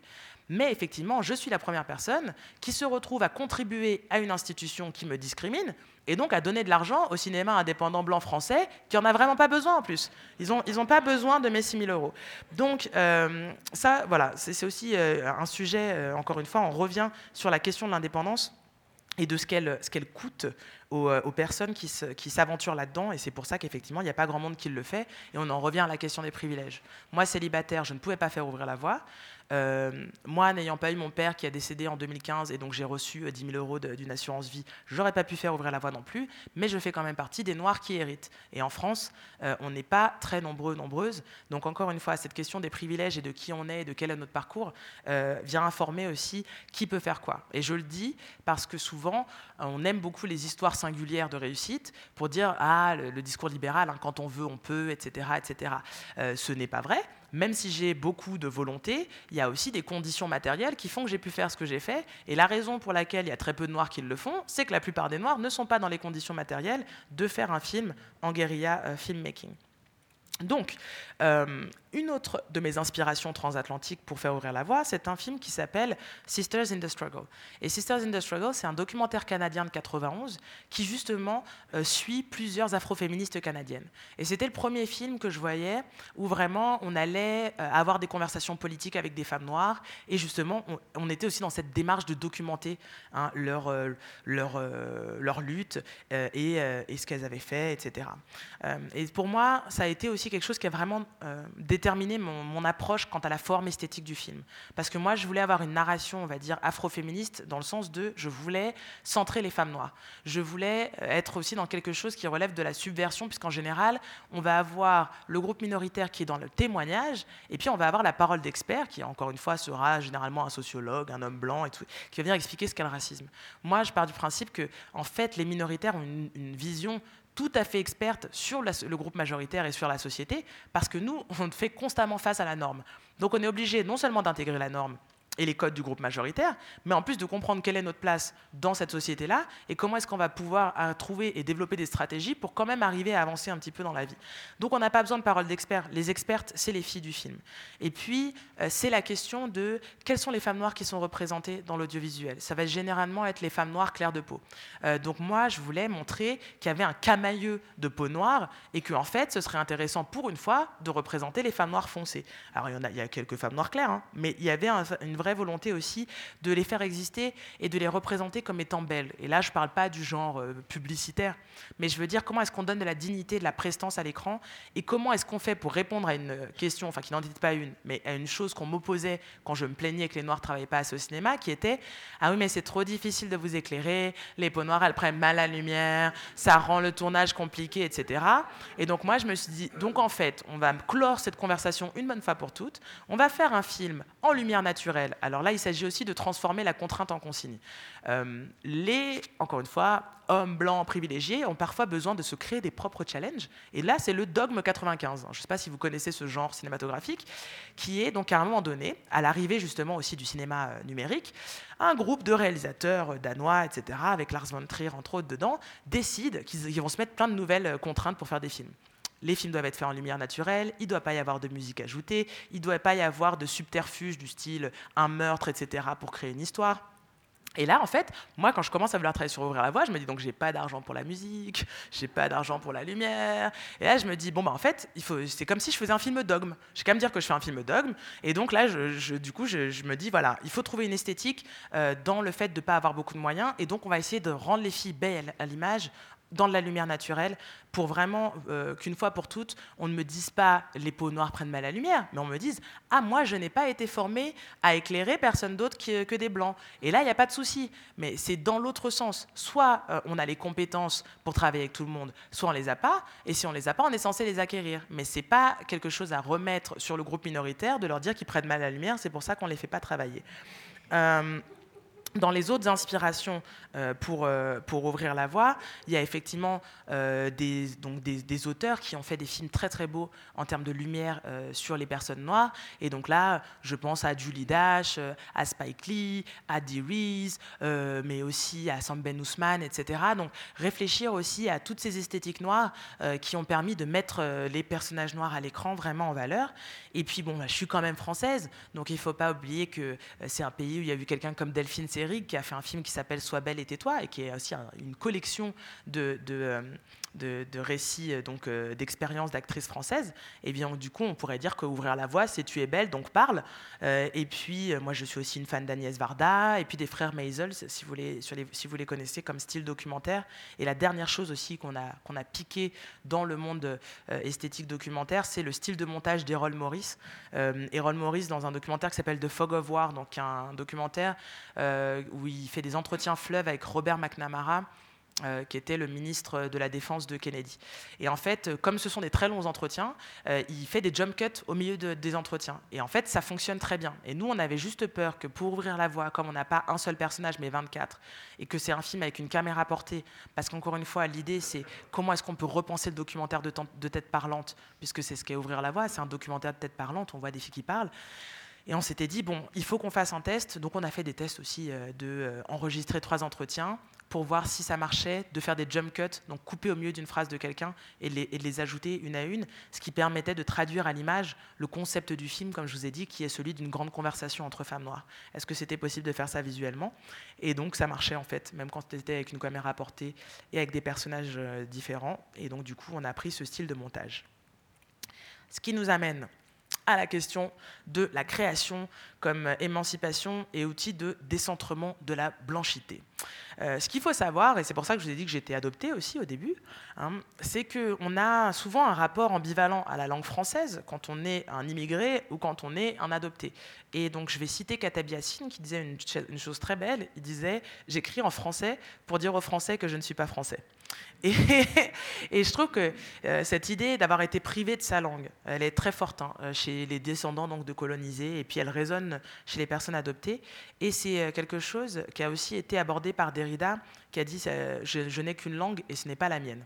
Et pour moi, le cinéma, c'est une façon de trouver mon propre langage, euh, puisque je suis effectivement coincé dans la langue française, euh, dans laquelle je suis tombé par les biais du hasard, mais, euh, ce n'est pas forcément la mienne, au sens de c'est quand même la langue aussi de nos oppresseurs historiques. Et je vous recommande justement sur ce thème, j'en profite puisque c'est une de mes copines, le livre de Kautar Archi du même titre, Je n'ai qu'une langue et ce n'est pas la mienne. Et c'est un livre qui est tiré de sa thèse justement sur la question du rapport ambivalent des auteurs d'Afrique du Nord à la langue française. Et puis, pour vous donner aussi une autre, une autre question de, cette idée de s'inventer sa propre identité, etc., euh, et de pourquoi je vous ai parlé de mon statut d'adopté, c'est que la posture d'une personne adoptée, c'est la posture de l'auto-engendrement. Euh, souvent, quand je veux que les gens comprennent un peu ce que c'est de se créer son identité quand on est adopté, euh, je donne l'image du texte à trous. Quand vous faites un jeu où il y a un texte à trous, vous avez une, phrase qui fait quasiment sens, et il manque quelques mots. Pour une personne adoptée, c'est l'inverse. Vous avez quelques mots et c'est à vous de recréer des phrases parce qu'en fait, vous n'avez pas d'origine euh, qui soit précise, euh, vous n'avez pas d'infos sur votre passé et donc c'est à vous de vous recréer quelque chose au milieu en plus de ce qui vous est projeté. C'est-à-dire que par exemple, pour moi, quand vous êtes noir, j'ai d'abord grandi en ayant une vision de ce que c'est qu'être noir seulement dans les stéréotypes que les blancs avaient des noirs. Donc moi, j'ai dû trouver un moyen de me créer une identité noire qui soit positive. Et ce moyen-là, pour moi, ça a été la création, ça a été les arts. J'ai pu me créer une identité noire enfant au travers de la musique, au travers du cinéma, etc. Et puis plus tard, au travers d'écrits théoriques. Et donc, je propose euh, cette, idée-là, cette idée de l'hybridité culturelle, de l'auto-engendrement. Et c'est pour ça que je vous ai mis Marise Condé à l'écran, parce que c'est quelque chose qui est très fort euh, chez les Caribéens, justement dans cette histoire aussi, euh, de, dans cette histoire des déportations liées à l'esclavage, parce qu'il a fallu se recréer des cultures.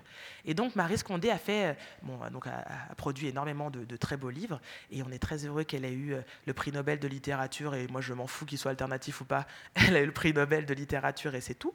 Euh, et donc, euh, Marie Scondé, a, dans un de ses livres, c'est Tituba la sorcière. Et ce qui est très intéressant dans Tituba la sorcière, c'est qu'il s'agit en fait de réécrire de façon fictionnelle l'histoire d'un personnage qui a vraisemblablement existé à Salem, mais qui, dans tous les récits euh, sur les sorcières de Salem, est présenté vraiment voilà, bah, comme un personnage secondaire, euh, une, une, domestique, etc.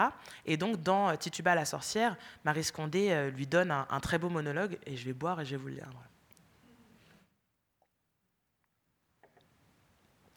D'abord, elle lui offre une œuvre entière, et puis elle lui donne ce monologue-là. Les arbres dénudés semblaient des croix de bois, et mon calvaire n'en finissait pas.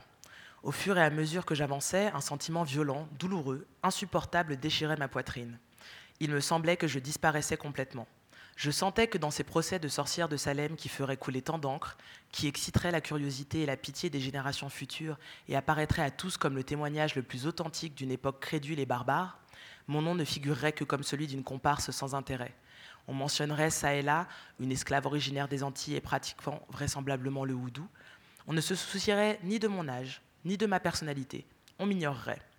Dès la fin du siècle, des pétitions circuleraient, des jugements seraient rendus qui réhabiliteraient les victimes et restitueraient à leurs descendants leurs biens et leur honneur. Moi, je ne serais jamais de celle-là. Condamnée à jamais, Tituba. Aucune, aucune biographie attentionnée et inspirée recréant ma vie et ses tourments. Et cette future injustice me révoltait, plus cruelle que la mort. Donc voilà, je suis assez passionnée en général par la question de la création et de la narration comme lieu, et comme acte d'existence, de résistance. Et donc ça, c'est une autre citation justement sur cette question euh, de l'existence comme résistance. Euh, je vous la remettrai ou je pourrais même vous les passer plus tard. Euh, et puis je vais, vais m'arrêter sur une autre en particulier de citation qui est celle de Toni Morrison. Euh, Toni Morrison a dit justement cette très belle chose, et c'est pour ça tout à l'heure que je vous parlais de refuser de négocier son humanité. Quand Toni Morrison parle du racisme euh, comme violence qui vous force à vous empêcher de faire votre travail, elle parle de ça en fait. Elle parle du fait que si on est dans une conversation permanente avec le groupe majoritaire, qui va effectivement dire tout et n'importe quoi, qui va dire les noirs sont des singes. Mais moi, le temps que je vais devoir passer à répondre que les noirs sont pas des singes, déjà, ça me prend de l'énergie, ça m'agace, et en plus, ça veut dire encore une fois que je donne un fondement à cette affirmation. En fait, j'ai pas à te répondre si tu me dis que les Noirs sont des singes. Tu as un problème, je vais pas argumenter sur mon humanité. Je vais faire autre chose. J'ai envie d'avoir une représentation des femmes noires qui me plaisent, qui est celle que j'aurais aimé avoir quand je grandissais. Et moi, j'ai pu grandir qu'avec des images qui venaient des États-Unis, parce qu'encore une fois, bah, j'étais à la campagne française, et donc moi, les seuls Noirs que je voyais, c'était les Noirs dans la télé, et en fait, c'était les stars afro-américaines de la musique ou du cinéma. Donc je me dis, voilà, qu'est-ce que je peux faire aujourd'hui pour que des jeunes filles noires françaises ou belges, en tout cas francophones, puissent avoir accès à des modèles euh, qui leur ressemblent. Et encore une fois, hein, des modèles pas d'exemplarité, des modèles d'une diversité, d'une pluralité au sein des femmes noires. Et du coup, je me dis, ça, c'est quelque chose qui, moi, me fait du bien, parce que ça me permet aussi d'aborder un certain nombre de sujets euh, qui, me, qui me sont chers. Et il ne faut, pas, faut pas oublier que l'art, c'est toujours égoïste à la base. Il s'agit d'une catharsis personnelle, et c'est très bien que ça puisse servir à tout le monde, mais à la base, c'est aussi pour moi que je le fais. Et donc, dans ce refus-là, dans ce refus de me faire arrêter dans mon travail, qui est le travail créatif, parce que souvent, cette citation de Toni Morrison a été mal comprise, et des gens disent oui, c'est une citation capitaliste, ça dit que les Noirs, ils doivent faire. C'est pas ça que ça dit. Ce que ça dit, c'est que quand on est constamment en train de répondre aux attaques racistes, ou aux attaques homophobes, ou aux attaques en général, eh ben, c'est autant de temps qu'on passe pas à faire notre travail créatif, à pas travailler sur aussi le soin de nos personnes, à pas travailler sur ce qui nous fait du bien, ce sur quoi on a envie de réfléchir. Et en fait, moi, ça fait des années que je travaille sur les questions raciales, sur les questions de genre, etc. Et en plus, ça abaisse ma pensée d'une certaine façon. Ça, ça, ça m'avilit, ça m'abétit de devoir argumenter avec quelqu'un qui dit que les Noirs sont des singes. Qu'est-ce que moi, ça m'apporte en, termes de, de, curiosité intellectuelle? Qu'est-ce que je vais bien pouvoir y trouver, moi, dans ce genre de conversation? Rien du tout. Donc, en fait, il faut que j'aille quelque part où je peux trouver quelque chose qui va nourrir mon humanité, nourrir mon imaginaire, nourrir mon intellect. Et donc, euh, c'est pour ça que j'ai choisi la réappropriation de la narration et donc de faire mes propres films. Et là, j'en profite pour euh, aussi faire de la pub, ou en tout cas euh, saluer ce qui se passe aujourd'hui dans, le monde francophone, parce qu'il y a une vraie effervescence de création culturelle. Et donc, euh, je vais vous parler de deux, trois livres, je vais juste vous citer un certain nombre de choses qui sont sorties là sur ces trois, quatre dernières années, comme alors en livre pour enfants, parce qu'il y a d'abord eu le blog, il y a eu plusieurs blogs, mais Dia, qui est Clumsy Mummy, qui était une, un blog, donc, qui est toujours hein, d'ailleurs un blog de maman noire, et le blog Les Étoiles Noires ont beaucoup amené ces questions de diversité dans la littérature pour enfants. Où sont les personnages noirs? À qui est-ce que nos enfants peuvent se, euh, peuvent s'identifier quand ils grandissent, etc. Et de là sont arrivés, commencent à arriver plein de livres. Donc je pense à Neiba, je sais tout, qui est un livre pour enfants, à Comme un million de papillons noirs, qui est le livre de Laurent Safou et qui est Mrs. Roots et qui est dans le film et qui est la fameuse martinico-congolaise. Et puis, même chez les adultes, euh, on a eu euh, récemment le livre Noir n'est pas mon métier qui est sorti et qui est donc ce collectif de femmes actrices françaises, dont Sabine Pacora et Rachel Kahl, qui sont aussi dans le film, qui ont décidé de parler de ce que c'est qu'être une actrice noire en France. Et c'est pour ça aussi que je vous ai parlé de Sois belle et tais-toi. C'est que dans les années 70, bah, on a eu aussi des témoignages de femmes blanches sur ce que c'était qu'être une actrice et qu'être une femme dans le monde du cinéma. Puis maintenant, on commence à avoir des témoignages de femmes noires sur ce que c'est qu'être femme et noire dans le monde du cinéma dans les films. Il y a eu Marianne Noire, il y a La France cachée, qui est un court métrage aussi sur les identités diverses en France. Il y a eu le court métrage magnifique de fiction euh, de Maïmouna Doucouré qui s'appelle Maman, avec un S, et qui a gagné euh, le, euh, le, César du meilleur court métrage avec Vers la tendresse d'Alice Diop. Donc bon, après ce que je disais, c'est toujours la même chose. Hein. Quand des femmes noires gagnent un César, il faut qu'on leur divise. Bon, c'était pas possible de donner un César entier à une femme noire, il a fallu qu'elles en aient un pour deux, mais enfin quand même, deux femmes noires ont eu un César du meilleur court métrage, donc on avance. Il y a aussi Le bleu, blanc, rouge de mes cheveux de Josa Anzambé, donc ça c'est aussi tous des films qui datent les 3-4 dernières années. Euh, pour ce qui est des blogs et chaînes YouTube, alors là, c'est l'explosion. Les blogs pour apprendre à s'occuper de ses cheveux afro, euh, les blogs euh, sur le voyager quand on est noir. Il y a un compte Instagram, les vrais bonhommes tresses sur les hommes noirs qui font des tresses à leurs enfants. Enfin bon. Donc là, je veux dire, il se passe vraiment des choses. la question sur le long terme sera celle de l'accès au financement et au poste de pouvoir, puisque aujourd'hui tout ceci se passe dans les choses qu'on peut produire nous-mêmes. La question c'est sommes-nous embauchés dans les rédactions de journaux? Euh, Spoiler, non. Euh, la question c'est arrivons-nous à obtenir euh, les financements du CNC Toujours pas vraiment non plus? Donc voilà, il y a une demande et il y a au moins la possibilité aujourd'hui de pouvoir répondre à cette demande, parce que c'est pareil, les impressions numériques permettent à tout le monde aujourd'hui de même pouvoir s'auto-éditer, et donc c'est aussi comme ça qu'en s'auto-éditant et en montrant que ces livres fonctionnent, bah, finalement on peut être repris par des plus grosses maisons d'édition. Et ça a été l'expérience de Comme un million de papillons noirs, justement. Et puis, je vais vous montrer juste deux artistes que j'aime beaucoup pour terminer, euh, qui travaillent justement sur cette question de, la recréation narrative par le biais de l'art. La première, c'est Ayana V. Jackson, qui est absolument euh, passionnante, que moi j'adore, et qui a créé euh, une série qui s'appelle Archival Impulse and Poverty Pornography. Donc, l'idée de cette série, c'est de questionner ce que Ayana Jackson, euh, Jackson appelle le poverty porn. Et je vais vous expliquer rapidement, avec ces mots à elle, ce qu'est le poverty porn, donc euh, le porno de la pauvreté, si on veut. Le porno de la pauvreté implique aussi la surreprésentation de la mort, du désastre, de la maladie et de la destruction du monde non occidental dans les médias. Euh, elle m'a dit, ça c'est le journaliste qui dit ça, elle m'a dit comment elle espère que son art changera les perceptions du passé. Je veux que ce corps médium fasse basculer les perceptions de Oh, c'est ce à quoi les Africains ressemblent dans les pages du National Geographic à Oh, c'est donc l'idée que les Européens se faisaient de la négritude. Et ça, pour moi, c'est très intéressant parce qu'elle a donc fait cette série où elle reprend un certain nombre d'images iconiques coloniales avec le colon blanc debout, et puis les noirs dénudés, euh, assis autour, à ses pieds. Et donc, euh, c'est partout, c'est elle partout en fait. Hein. Euh, elle fait ces créations qui sont absolument incroyables, de reprendre aussi toute cette imagerie des photos ethnographiques, etc., pour pouvoir les questionner et pour pouvoir se réapproprier la narration, toujours dans cette idée de qui est montré dénudé, qui est montré avec des vêtements, etc., etc. Et euh, ce que j'aime beaucoup, c'est que justement, la citation que je vous ai donnée, c'est une citation de 2016. Et que s'est-il passé en 2018 dans National Geographic? Eh bien, National Geographic, tout à fait, a changé de, rédactrice en chef. C'est Suzanne Goldberg qui est devenue la rédactrice en chef de National Geographic. Et ils ont publié un éditorial en avril 2018 pour un numéro qui s'appelait The Race Issue, donc euh, la question de la race, et voici comment s'appelait l'éditorial. For decades, National Geographic's coverage was racist. To rise above our past, we must acknowledge it. Donc pendant des décennies, euh, la couverture du National Geographic était raciste. Si on veut s'élever au-dessus de notre passé, on doit d'abord le reconnaître. Et donc, l'éditorial de Suzanne Goldberg euh, vient parler de la représentation des Noirs en particulier, mais de tout ce qui n'était pas euh, américain dans le National Geographic et commence à fixer une représentation raciste dans les imaginaires depuis la création euh, du National Geographic et comment ils espèrent maintenant pouvoir repenser leur façon de montrer le monde.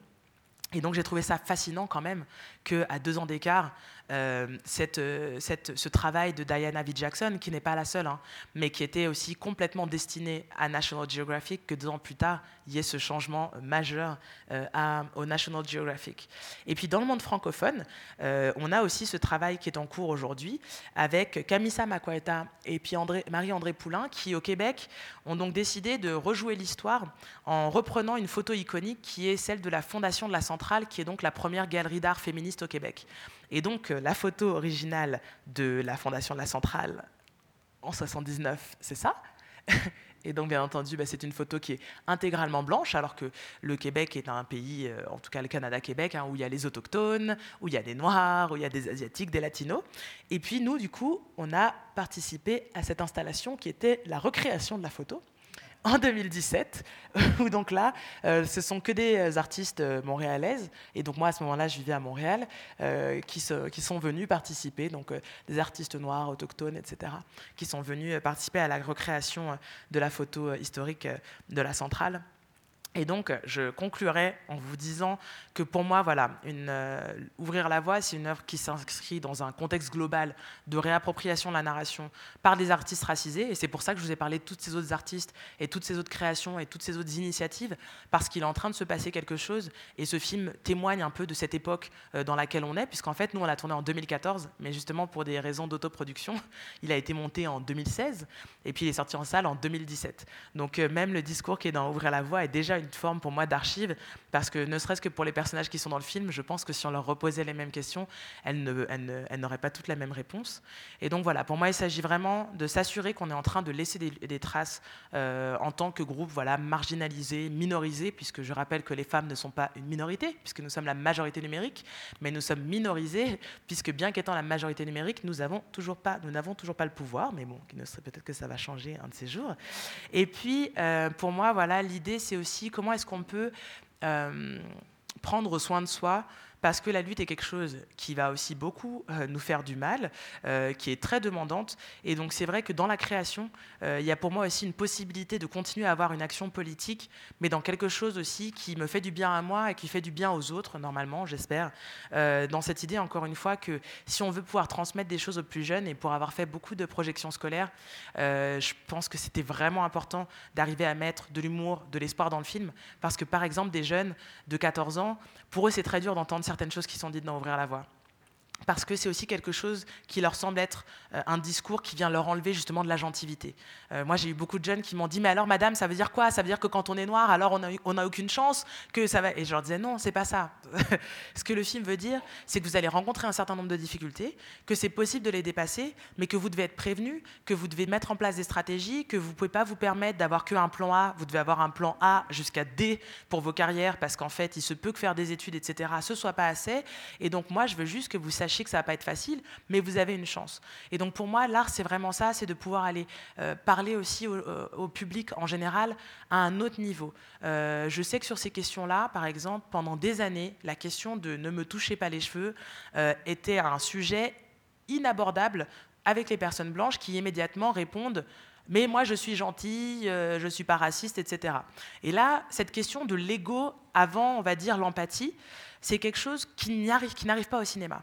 Le cinéma est un outil magique parce que c'est un outil de création d'empathie. Ce que je dis souvent, c'est que dans une salle obscure, si vraiment vous n'aimez pas le film, vous quittez la salle.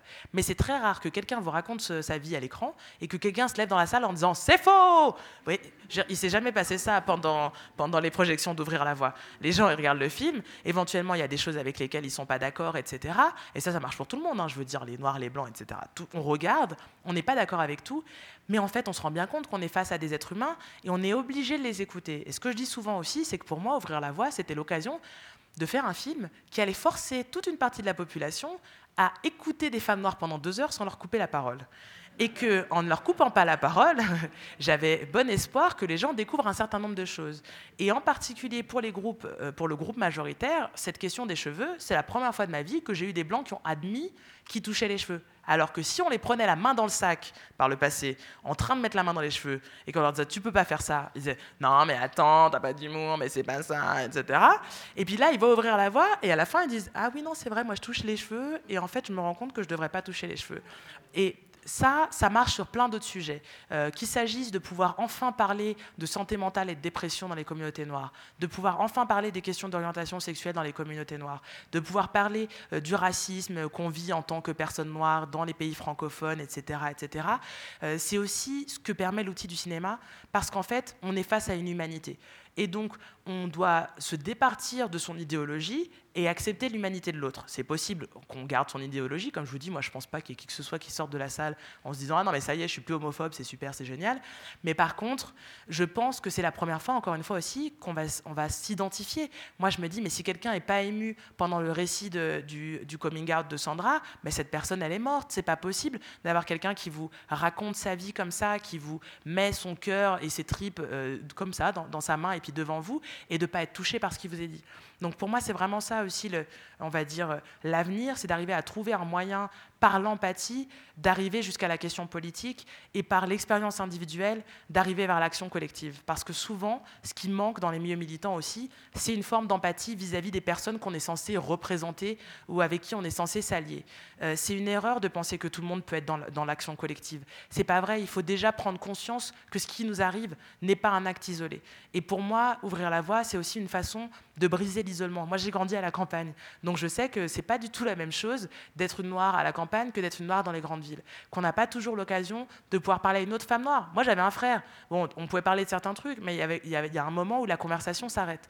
Et donc, je pense que ça aussi, cette question de vraiment travailler sur l'empathie et sur quelles sont les étapes pour se rendre compte qu'on a besoin de s'organiser collectivement, c'est une chose qui peut être faite via l'outil euh, cinématographique, ça peut être fait de plein d'autres façons, mais moi, celui que j'ai choisi, euh, c'est le cinéma comme moyen d'émancipation. Voilà, je vous remercie.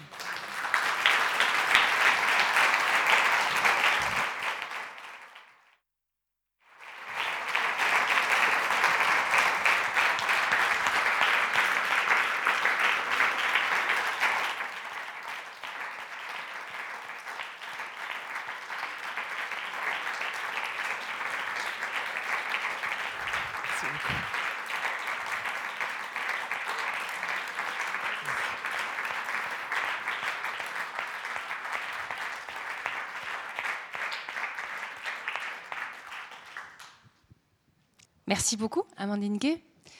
On a maintenant devant nous un quart d'heure, 20 minutes de discussion. J'ai été un peu longue, désolé.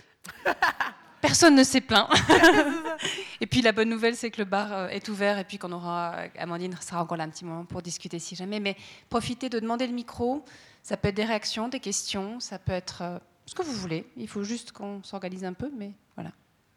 Ça commence, c'est parfait. J'arrive.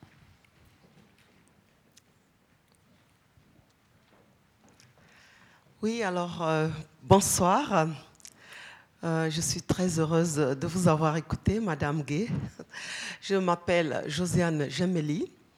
Je suis donc cette personne qui vous a écouté justement quand vous avez fait un passage du côté de Lausanne, si mes souvenirs sont exacts, et qui a donc parlé de vous à celle qui vous a contacté.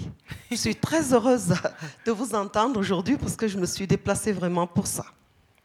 Tout ce que vous avez dit est quelque chose de vrai. C'est ce que nous vivons au quotidien.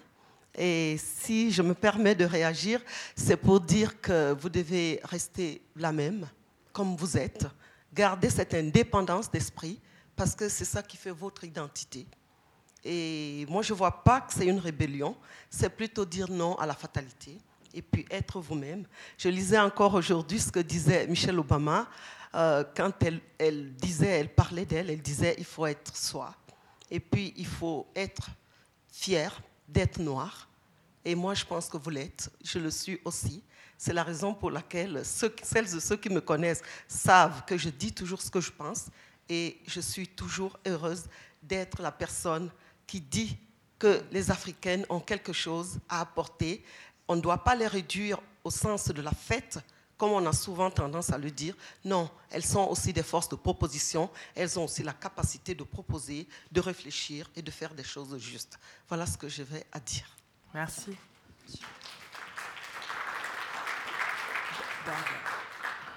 Ici. Euh, je m'appelle Mutombo Kanyana. Euh, je suis directeur de l'Université populaire africaine à Genève et secrétaire général du Carrefour des réflexions et d'actions contre le racisme anti-noir en Suisse. Euh, ça veut dire que je viens depuis Genève pour vous écouter parce que j'ai beaucoup entendu parler de vous et de, et de votre film. J'espère qu'on va vous inviter à Genève prochainement. Bah, J'étais hier, il n'y a pas de souci. Moi, je reviens en Suisse, c'est à côté. Tout va bien. J'étais pas au courant. Genève, c'est très grand, c'est pas un village. Bien. Euh, D'abord, euh, une petite remarque et une question. La petite remarque, c'est juste pour vous signaler que vous êtes sur euh, une terre, le canton de Neuchâtel, qui a vu, euh, pas nécessairement naître, mais en tout cas euh, évoluer, une grande féministe noire, inconnue aujourd'hui, qui est Madame Thilo Frey, qui est la première femme neuchâteloise, mais d'origine camerounaise et, suisse, arrivée en Suisse en 1925 ou 28, et puis qui, qui s'est lancée dans une carrière politique assez tôt et qui a été la première euh, euh, parlementaire euh, élue par les Neuchâtelois, en tout cas parmi les femmes, en 1971 lorsque, ou 1971, lorsque on a accordé le droit de vote sur le plan fédéral aux femmes. Donc elle a milité pendant des années pour le droit, des droits politiques des femmes ça suisses. Ça s'appelle comment son nom? Thilo Frey. Thilo, T-I-L-O, frais, euh, comme le chocolat frais. Euh. ça, c'est des références de Suisse. Hein. comment je sais comment ça s'écrit, moi, le, chocolat ah ben, frais ah ben, on, est, on est en Suisse, il faut vous... je chercherai sur Google, il, il faut vous inculturer. Mais sinon, je vous passerai euh, quelques... Parce que nous, nous avons fait une pétition à l'occasion des 10 ans de, sa mort pour que tout justement sa mémoire soit reconnue. Et heureusement, on a fait pression sur euh, les autorités politiques et certains acteurs de la société civile ici dans le canton. Et ça a abouti il n'y a pas longtemps à ce qu'on lui accorde le nom d'une place à Neuchâtel. Donc il y a une place Tilofray euh, qui, qui, va être inaugurée euh, officiellement, je pense, au début de l'année, euh, même si ça pose quelques problèmes sur le plan politicien. Ça, c'était juste pour vous signaler que vous êtes sur les terres d'une très grande féministe. Elle n'était pas afro-féministe parce qu'elle n'a pas lutté pour, pour les Noirs en particulier, mais en tout cas pour les femmes suisses en général, pour qu'ils puissent avoir les droits de vote et d'autres droits encore au niveau des héritages, etc. Bien, la question que je voulais vous poser, c'était pour savoir si vous avez fait un choix délibéré. Euh, en tout cas, d'abord, j'aimerais quand vous vous féliciter pour le travail que vous faites pour euh, votre engagement, le fait de se réapproprier la narration. Je pense que c'est une dynamique qu'il faudrait absolument euh, introduire, développer, renforcer dans nos communautés, euh, parce qu'on est trop en retrait. Et on est aussi en retrait parce qu'on est mis en retrait, mais aussi parce que parfois nous-mêmes, nous choisissons de nous mettre en retrait. Et c'est pour ça aussi, dans la question que j'allais vous poser, la première, c'est de savoir est-ce que vous avez fait un choix délibéré de ne pas parler de la dimension externe de ce que nous, euh, de la dimension interne plutôt de ce que nous subissons? Parce que le racisme anti-noir, ce n'est pas seulement euh, le raciste en face qui nous renvoie à des représentations qui sont dégradantes, etc. Mais c'est aussi euh, ce que nous avons pu assimiler et que nous reproduisons. Lorsque dans nos communautés, en Afrique, aux Caraïbes, etc., euh, des femmes s'éclaircissent la peau avec des cosmétiques cancérigènes et tout, euh, pour être plus claires, parce qu'apparemment dans nos sociétés, on, préfère plus les femmes claires de peau plutôt que noires. Euh, il y a là une sorte d'autoracisme et un, un auto-effacement de soi qui n'est pas nécessairement, comment dire, imposé par le système dominant. Est-ce que vous avez fait un choix délibéré de ne pas parler de cette dimension qui est quand même essentielle et qui nous occupe encore aujourd'hui? Euh, L'autre choix que vous avez fait, c'est de limitez un peu vos inspirations comme modèle à des femmes noires, bien sûr, mais à des femmes noires qui apparaissent dans une historicité blanche, c'est-à-dire euh, les femmes qui, qui, ont joué un rôle pendant l'esclavage ou euh, la colonisation euh, en France, etc. Mais en dehors de ces espaces-là, en dehors de ces temps-là, il y a eu d'autres femmes qui ont été féministes, qui ont joué un grand rôle, etc. Est-ce que vous vous rattachez aussi à ces femmes-là? Vous, pensez aussi en faire des archives, etc. Merci. Merci. Alors, euh, pour, le premier volet, sur la question de la haine de soi, euh, comme je disais, il y, a, déjà y a des extras hein, qui sont en ligne. en fait, la question du colorisme fait l'objet d'un extra. Alors, pour, euh, pour les choix de ce qu'on a coupé dans le film, comme je savais justement qu'il y en a, y a certaines parties qui seraient diffusées sur les réseaux sociaux et qu'il s'agissait de faire la promotion du crowdfunding, j'ai choisi aussi de couper du film les sujets dont je savais qu'ils étaient déjà pas mal abordés dans les communautés noires et dont je savais qu'ils avaient une chance entre guillemets, de faire le buzz. Et donc, la question du colorisme, c'est quelque chose qui est déjà traité quand même pas mal, qui est abordé, en tout cas moi, de, mon point de vue, hein, du point de vue des afroféministes, etc. Et donc, ça fait partie des extras. Et c'est en ligne parce que justement, c'est quelque chose dont je veux que ça tourne, dont je voulais que ça tourne tout de suite. C'est en ligne depuis 2016 et que ce soit adressé et que ça puisse être utilisé. Et encore une fois, dans la question de penser son travail aussi comme un outil, euh, c'est vraiment ça dont il est question. Je sais que beaucoup de femmes noires, dans des conférences adressées aux femmes noires, etc., et justement sur les représentations de la beauté, sur la question de l'éclaircissement de la peau, euh, utilisent des extras qui sont en ligne et en particulier celui sur le colorisme. Euh, une des choses qui a été euh, dans les choix qui ont été faits pour le film, euh, c'est vrai que ce qui est intéressant pour moi, c'est plutôt de, je sais pas comment dire, c'est d'offrir une autre vision. En fait, bien sûr que je parle du colorisme, il n'y a que des femmes noires foncées dans le film, mais c'est juste que moi j'en parle comme ça, et qu'il y a un certain nombre de sujets dont je voulais pas qu'ils soient réappropriés par le groupe majoritaire. Ce qui se passe, c'est que quand on veut parler du racisme comme question sociale et comme enjeu structurel en France, etc., très rapidement vont arriver des personnes qui vont dire mais oui, mais il y a aussi du racisme entre les Noirs, et puis les Noirs aussi, ils sont racistes, etc. Et alors à partir de là, on a beaucoup de mal à adresser la question que moi je voulais adresser, qui était la discrimination à l'orientation scolaire. Tout le monde a des préjugés, mais quand on parle de racisme structurel, de racisme, et là ça répond aussi un peu à l'autre question, le film et la conférence de ce soir, ça, parle, ça part d'un point de vue situé. Moi, je suis une Noire d'ici. Et donc, quand je, fais, quand je raconte quelque chose, je ne peux parler que de l'expérience des Noirs en contexte minoritaire, puisque c'est celle que je connais l'expérience des Noirs en contexte majoritairement noir, c'est pas la mienne. Donc moi, j'essaye au maximum de parler de ce que je connais et de ce que je sais. Et c'est ce que j'ai étudié. Mon mémoire, c'est sur les enjeux du traitement de la question coloniale en France.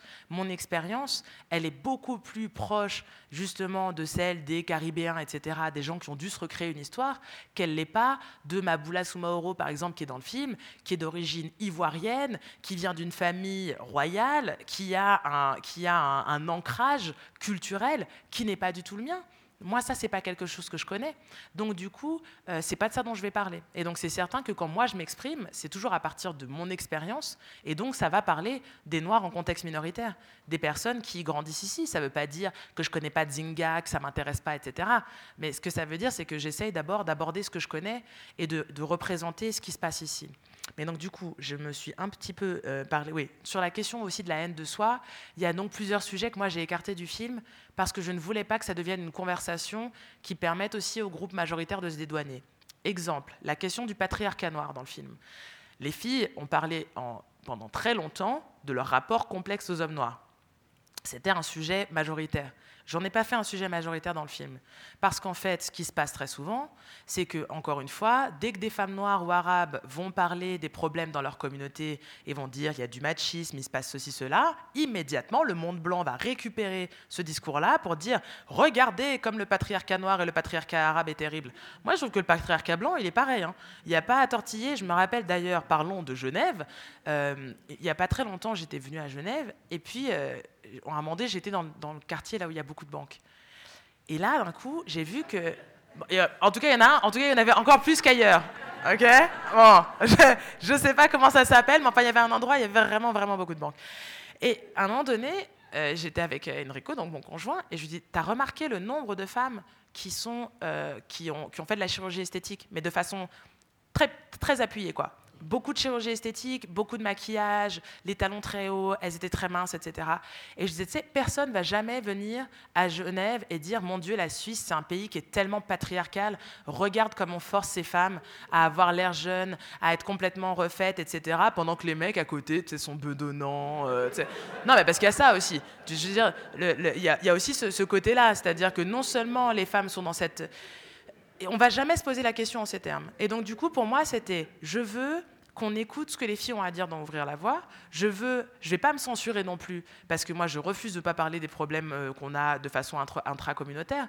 Donc, le colorisme, il est quand même évoqué dans le film.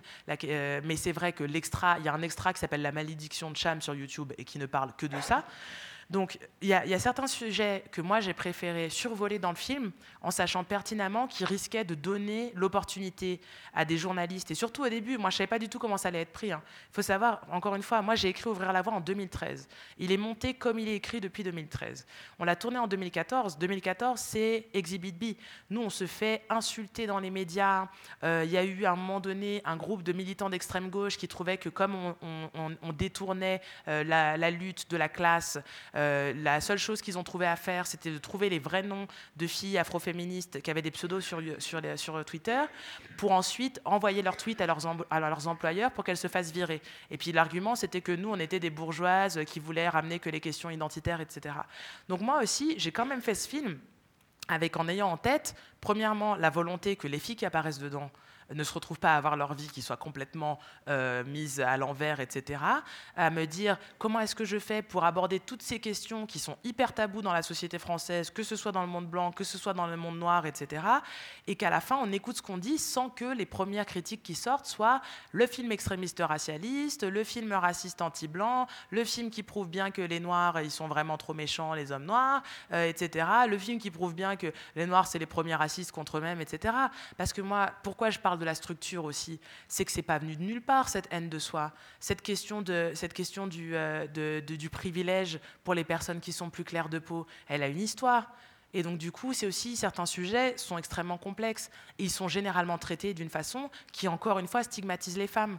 Combien de fois les sujets sur euh, l'éclaircissement de la peau, le port de tissage, euh, le défrisage des cheveux, etc., stigmatisent les femmes qui, qui, euh, qui emploient ces pratiques Mais la question qu'il faut se poser, c'est comme avec la chirurgie esthétique.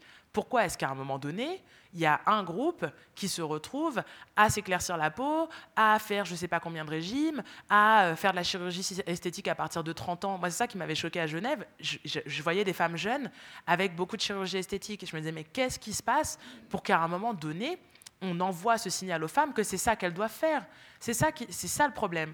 Et on en parle dans le film quand Maboula dit il faut apprendre à regarder les choses autrement. Donc c'est pour ça que je dis que dans, dans, le film aussi, pour moi, il s'agit d'arriver euh, à parler aux, personnes à un autre niveau.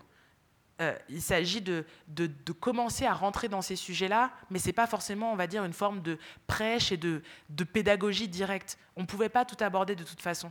Donc c'est vrai qu'il y a eu tout un, euh, toute une négociation aussi à faire qui était comment est-ce qu'on reste dans un discours rigoureux? Moi, j'utilise plus radical parce qu'en fait, c'est aussi souvent un terme dans les milieux militants pour savoir qui est plus radical que qui, etc. Donc en fait, moi, maintenant, j'utilise le terme rigoureux. Je veux faire un discours rigoureux, je suis là pour brosser personne dans le sens du poil. Mais après, je veux m'assurer qu'on m'entende. Et qu'on m'entende dans le sens où je veux que les gens ils restent pendant les deux heures. Je veux qu'ils se prennent ces deux heures-là et je ne veux pas leur donner quoi que ce soit pour se lever et pouvoir claquer la porte. Il y en a qui l'ont fait. Hein mais c'est qu'ils sont vraiment de mauvaise foi en fait pour moi. Si, donc du coup, c'était ça aussi qui a motivé un certain nombre de choix. Et puis, euh, bah voilà, je pense que j'ai un peu répondu quand même sur la question du choix de la conversation euh, centrée sur l'Europe. C'est vraiment de, de, parler de ce que je connais. Et aussi parce que je pense que ce film-là, il va pouvoir ouvrir, et c'est déjà le cas, des conversations diasporiques. On a justement du mal à se parler entre noirs parce qu'on refuse parfois, et c'est pour ça que j'ai dit au début que moi je ne voulais pas fixer les choses, et que je pense qu'on doit aussi beaucoup se méfier de l'auto-essentialisation. Moi, parfois, je vois dans des groupes afrocentristes, etc., je vois des discours où je me dis, les gars, quand même, allez faire un tour 30 secondes dans certains pays africains, parce que votre vision d'une Afrique immémorielle, immuable, etc., c'est pas ce qui se passe aujourd'hui. Et du coup, je pense qu'on a besoin aussi de parler de l'endroit où on est. Moi, ce que je connais, c'est l'Europe. Euh, là où j'ai grandi et ce qui a défini mon identité, c'est l'Europe. Et du coup, quand je vais montrer ouvrir la voie aux États-Unis, quand je vais montrer ouvrir la voie en Guadeloupe, là, j'avoue, j'ai pas encore euh, pu aller dans les pays africains, mais aussi parce qu'il y a des questions bon, déjà financières et puis de temps, etc. Mais les conversations que je peux avoir avec le reste de la diaspora, ça c'est hyper intéressant, où on parle chacun aussi de nos points de vue. Et donc, qu'est-ce que ça veut dire, euh, cette, euh, cette, existence et cette condition minoritaire? J'ai fait des projections tests à la fin d'Ouvrir la Voie. J'en ai fait une à Montréal et deux à Paris. Et à Montréal, je traîne beaucoup dans les milieux haïtiens, donc de gens qui grandissent en contexte majoritairement noir, même s'il y a du colorisme en Haïti, etc. Et puis, deux femmes haïtiennes qui avaient vu le film m'ont fait la même remarque, mais pas le même jour, avec les mêmes mots, hein, et elles s'étaient pas entendues. Et elles m'ont dit... Oh, tu sais, moi, cette première partie du film où tu vois toutes ces bouches noires qui débitent, qui débitent un discours blanc, c'était vraiment pénible.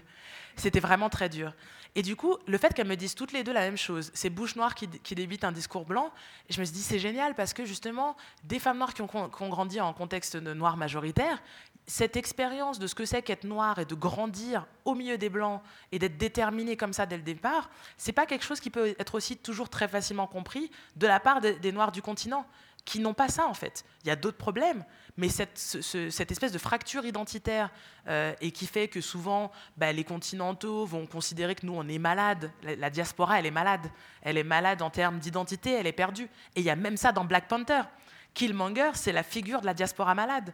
Et puis, euh, le, royaume du Wakanda, c'est la figure de, cet endroit, justement, euh, qui a une volonté indépendante et protectionniste. Par exemple, toujours cette même amie haïtienne me disait Mais moi, je comprends complètement ce truc du Wakanda qui ne veut pas partager ses richesses et tout. Mais dans l'idée de Haïti, ils ont fait le choix aussi de s'isoler. Et c'est comme ça qu'ils ont acquis leur indépendance. Bon, bref. Donc, euh, tout ça pour dire que moi, ça me plaît de pouvoir avoir des conversations à partir de nos positions respectives plutôt que de s'imaginer des, identités totalisantes, y compris du point de vue des Noirs. Et ça, je pense que c'est aussi un truc sur lequel on a, besoin de, travailler. Je pense qu'il y, euh, a une chose, c'est un mot qu'on a évoqué tout à l'heure avant, la, soirée, qui était la, notion de transversalité. Et ça, elle est hyper importante. Et effectivement, je pense que c'est du coup un film qui est utile pour tout le monde parce que euh, on est justement euh, dans, ce, questionnement d'être à la frontière comme ça de, choses. Euh, puis je dirais encore juste une petite chose avant de passer la parole ici, ensuite à Michel. les questions sur l'identité, sur quand on fige, quand on est à l'étranger, qu'on fige une certaine identité du pays d'origine, c'est quelque chose qu'on retrouve dans beaucoup de phénomènes migratoires. Question ici. Oui, j'ai été scotché par votre film. Je suis scotché par vous. Vous êtes une des seules euh, oratrice qui répondait si longtemps à des questions sans que personne ne cligne des yeux et s'endorme. Vous avez, vous avez cette qualité qu'on devrait peut-être demander maintenant à tous les orateurs, c'est d'avoir une culture de comédie. Parce que la comédie que vous avez montrée ce soir est exceptionnelle dans la qualité de l'écoute que vous nous obligez à avoir. C'est vraiment du très haut de gamme. Le film euh, c'est aussi une deuxième surprise. Comment ça se fait qu'en en caméra fixe, euh, avec une tronche qui tourne un peu à gauche, un peu à droite, 25 euh, tronches qui se suivent, on reste complètement accaparé par l'image. On n'a pas, un, pas un travelling, on n'a pas un soleil couchant, on n'a pas une musique, on n'a rien. Et je trouve vraiment, c'était vraiment surprenant. Maintenant, la question. Allez. J'ai pas fait trop long, ou bien Non, non, c'était bien, c'était bien. Moi, si on parle d'esthétique, euh, ça me va. Ça vous va. Euh, donc, je suis blanc, euh, je suis suisse, j'ai certainement des a priori, mais ce qui m'a ce qui m'a fait penser que ce que vous avez dit dans ce film est exactement ce que nous vivons. Je suis médecin, je m'intéresse à la fin de vie. Et le le storytelling que vous dites, cette sorte de boule de laine dont on débite lentement l'histoire, lentement, c'est exactement ce qu'on a vu toute l'après-midi. C'est des histoires de vie extrêmement profondes.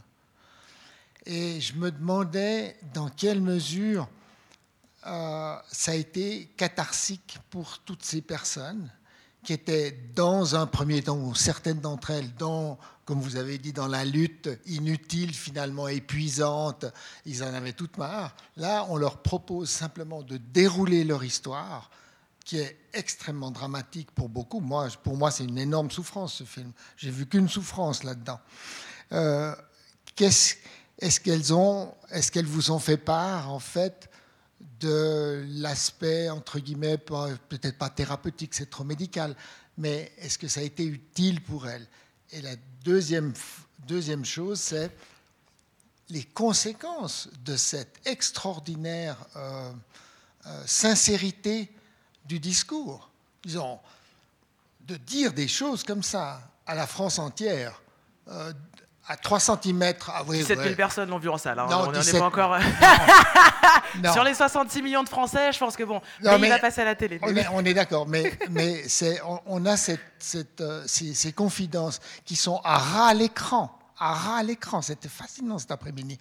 Eh ben, est-ce que ça, ça a laissé des traces dans leur société à elles, leur famille, leur métier? Alors, pour la première question, euh, sur celle euh, de la catharsis, bon, euh, je sais pas comment dire. Moi, je suis beaucoup sur la route, donc on n'a pas, pas fait une réunion de débriefing, etc. Après, ce qu'il faut savoir, c'est qu'en fait, le, travail a été fait beaucoup en amont. Si les filles se livrent comme ça, c'est que moi, j'ai donc fait donc il y a eu plusieurs étapes. J'ai fait mon questionnaire. Ensuite, j'ai parlé avec des aînés, donc Gertie Bury, avec des universitaires, avec d'autres artistes, etc. Des amis aussi, justement, parce que je savais que n'ayant pas grandi dans les communautés noires ou dans une famille noire, il manquait des enjeux. Par exemple, la question dans le film de les parents qui disent qu'il faut en faire deux fois plus, etc. Moi, mes parents blancs, ils m'ont pas dit ça. C'était pas leur expérience. Euh, bon. Donc du coup, euh, coup, j'ai pris comme ça avec aussi avec des amis et tout. Quand j'ai été contente de mon questionnaire, là, j'ai euh, fait des appels sur les réseaux sociaux pour trouver des participantes. Et justement, comme c'était assez violent dans les milieux militants ou artistiques, j'avais peur que personne veuille parler. Euh, vu que je demandais à tout le monde d'intervenir à visage découvert et que, encore une fois, hein, en 2013-2014, un film où on parle euh, de dépression, d'orientation sexuelle, de religion, où je fais s'enchaîner la partie religion avec la partie orientation sexuelle, etc. En plus, quand c'est à l'écrit, c'était vraiment cavalier. Quoi. Donc je voulais être sûre que les personnes qui seraient dans le film allaient être solides pour moi, mon idée au départ, c'était de le mettre sur YouTube hein, aussi, parce que c'était, on n'avait pas du tout l'idée de le sortir en salle, mais je me disais, imagine, le film devient viral, il faut que les filles, elles puissent tenir la pression. Donc, au départ, j'ai cherché des personnes qui me semblaient déjà avoir une forme de parole publique. Donc, j'ai été sur des groupes Facebook. Il y avait par exemple Musulmans progressistes de France, etc. J'ai mis une annonce. À l'époque, il y avait encore un magazine afro-caribéen lesbien qui s'appelait Dolly Stud, qui était en ligne, qui était en fait le magazine de, Sandra et, euh, et Tara. Malheureusement, elles ont dû le fermer parce qu'en fait, en 2015, elles ont reçu des menaces de mort, etc. Mais à cette époque-là, il y avait encore ce magazine. Donc, du coup, euh, moi, j'ai pu aussi mettre une annonce là. Et puis, j'avais repéré quand même un certain nombre de filles sur Twitter qui étaient hyper actives. Euh, et donc, je me suis dit, je vais aussi leur envoyer un message qui est le, le message qui m'a fait comprendre aussi qu'on était à un moment particulier. C'est-à-dire que moi, j'avais prévu six mois pour trouver dix personnes. En fait, quand j'ai mis, euh, quand j'ai commencé à envoyer des tweets en disant je recherche des filles pour un documentaire afroféministe, euh, si ça t'intéresse, euh, donne-moi ton DM, bon bref, pour, pour envoyer un message privé. Là, en deux heures, j'ai eu 15 mails. En une semaine, j'en ai eu 60. J'ai dû dire aux gens d'arrêter de m'écrire. Et en fait, là, je me suis rendu compte qu'il y avait une telle. Le premier titre du film, c'était Nous sommes la somme de nos différences, parce que je voulais montrer à quel point les femmes noires étaient plurielles. Puis quand j'ai commencé à faire des pré-entretiens, et déjà quand j'ai vu à quel point les filles me répondaient, la chose qui, était, qui dominait tout et qui, je pense, a aussi donné lieu à ce déferlement de paroles, c'était on en a marre d'être mal représenté, on en a marre qu'on parle à notre place, et en fait, je préfère prendre le risque de parler et de dire des choses qui vont peut-être m'amener des problèmes, plutôt qu'une fois de plus avoir quelqu'un qui dit n'importe quoi sur les femmes noires. Et donc, du coup, ça, ça veut aussi dire que moi, je n'avais pas compris à quel point, d'une certaine façon, elles étaient déjà en hardi. Moi, je pensais que ça allait être dur, et en fait, non. Et donc, j'ai fait 45 pré-entretiens. Et là, vraiment, moi, c'était aussi des questions de contraintes euh, euh, financières. Hein. On m'a écrit de la Réunion, de Guadeloupe, etc. Mais c'est pas un film produit. Donc moi, j'ai rencontré les filles qui pouvaient venir en région parisienne. Et en fait, c'est pour ça qu'il y a des Belges. Ça, c'est un accident de la francophonie. Moi, je sais pas où sont les gens quand ils m'écrivent sur Twitter. Donc si en fait les filles sont en Belgique, mais qu'elles peuvent venir à Paris faire un pré-entretien, elles se retrouvent dans le film. C'est ce qui est arrivé pour trois d'entre elles. Et donc du coup, euh, on passait dans toutes les thématiques du film. Et je leur expliquais d'où ça venait dans mon parcours personnel, et ce que je voulais dire politiquement. Exemple, première thématique, à l'époque, elle s'appelait Le jour où je suis devenue noire. Donc, qu'est-ce que ça veut dire d'être considéré comme noir et d'être euh, considéré comme minoritaire? Bon, bah, moi, je change d'école maternelle à 5 ans, on me dit je te donne pas la main, t'es noir. C'est le jour où j'ai découvert que j'étais noir. J'avais des parents blancs, mes parents, ils m'ont toujours dit que j'étais adoptée, mais ils m'ont pas dit et nous, on est blanc et toi, t'es noir. Donc, en fait, euh, bon, moi, je savais pas que j'étais noir. Donc, qu'est-ce que je veux dire avec cette partie? Bah, La race est une construction sociale. Et si nous, on est construit comme noir dès la maternelle, est-ce que le groupe majoritaire est au courant qu'il est blanc et de ce qui est associé à la norme et au pouvoir, etc. Et on avance comme ça. Deuxième thématique, cliché de, la femme exotique. Troisième thématique, etc., etc. Et puis, je leur dis à la fin, bah voilà, tu sais ce que je veux faire, tu réfléchis, puis si tu veux être dans le film, tu me dis. Et donc, sur les 45 que j'ai rencontrés, il y en a 24 qui m'ont dit qu'elles voulaient être dans le film. Et à partir de là, je me suis dit que le concept du film étant une grande conversation entre femmes noires, et par ailleurs, étant une grande admiratrice d'Ella Baker et de justement cette tradition afro-américaine du community organizing, où Ella Baker disait les gens forts n'ont pas besoin de leaders forts. Je me suis dit, il se passe plein de choses. Je vois toutes ces filles qui ont envie de faire des trucs, mais c'est Paris. Euh, c'est très dur de se réunir quand on n'a pas de local, quand on n'a pas d'assaut, etc. Et donc, du coup, j'ai commencé à organiser des grands dîners à la maison, où en fait, je faisais venir toutes les filles qui allaient être dans le film et elles pouvaient venir avec qui elles voulaient. L'idée étant qu'elles se rencontrent et de voir ce qui pourrait émerger de ça. Et donc, c'est clair, euh, Moissy, Sharon, qui est la fondatrice de Moissy, qui est dans le, qui est dans le film, Moissy, c'était trois personnes en 2014. Puis maintenant, c'est un vrai groupe euh, organisé. Maintenant, il y a une fanfare afroféministe qui s'appelle 30 nuances de noir. Bah, c'est Sandra qui est dans le film qui est chorégraphe, avec Annie qui est dans le film qui est costumière, et puis qui ont décidé de faire ça.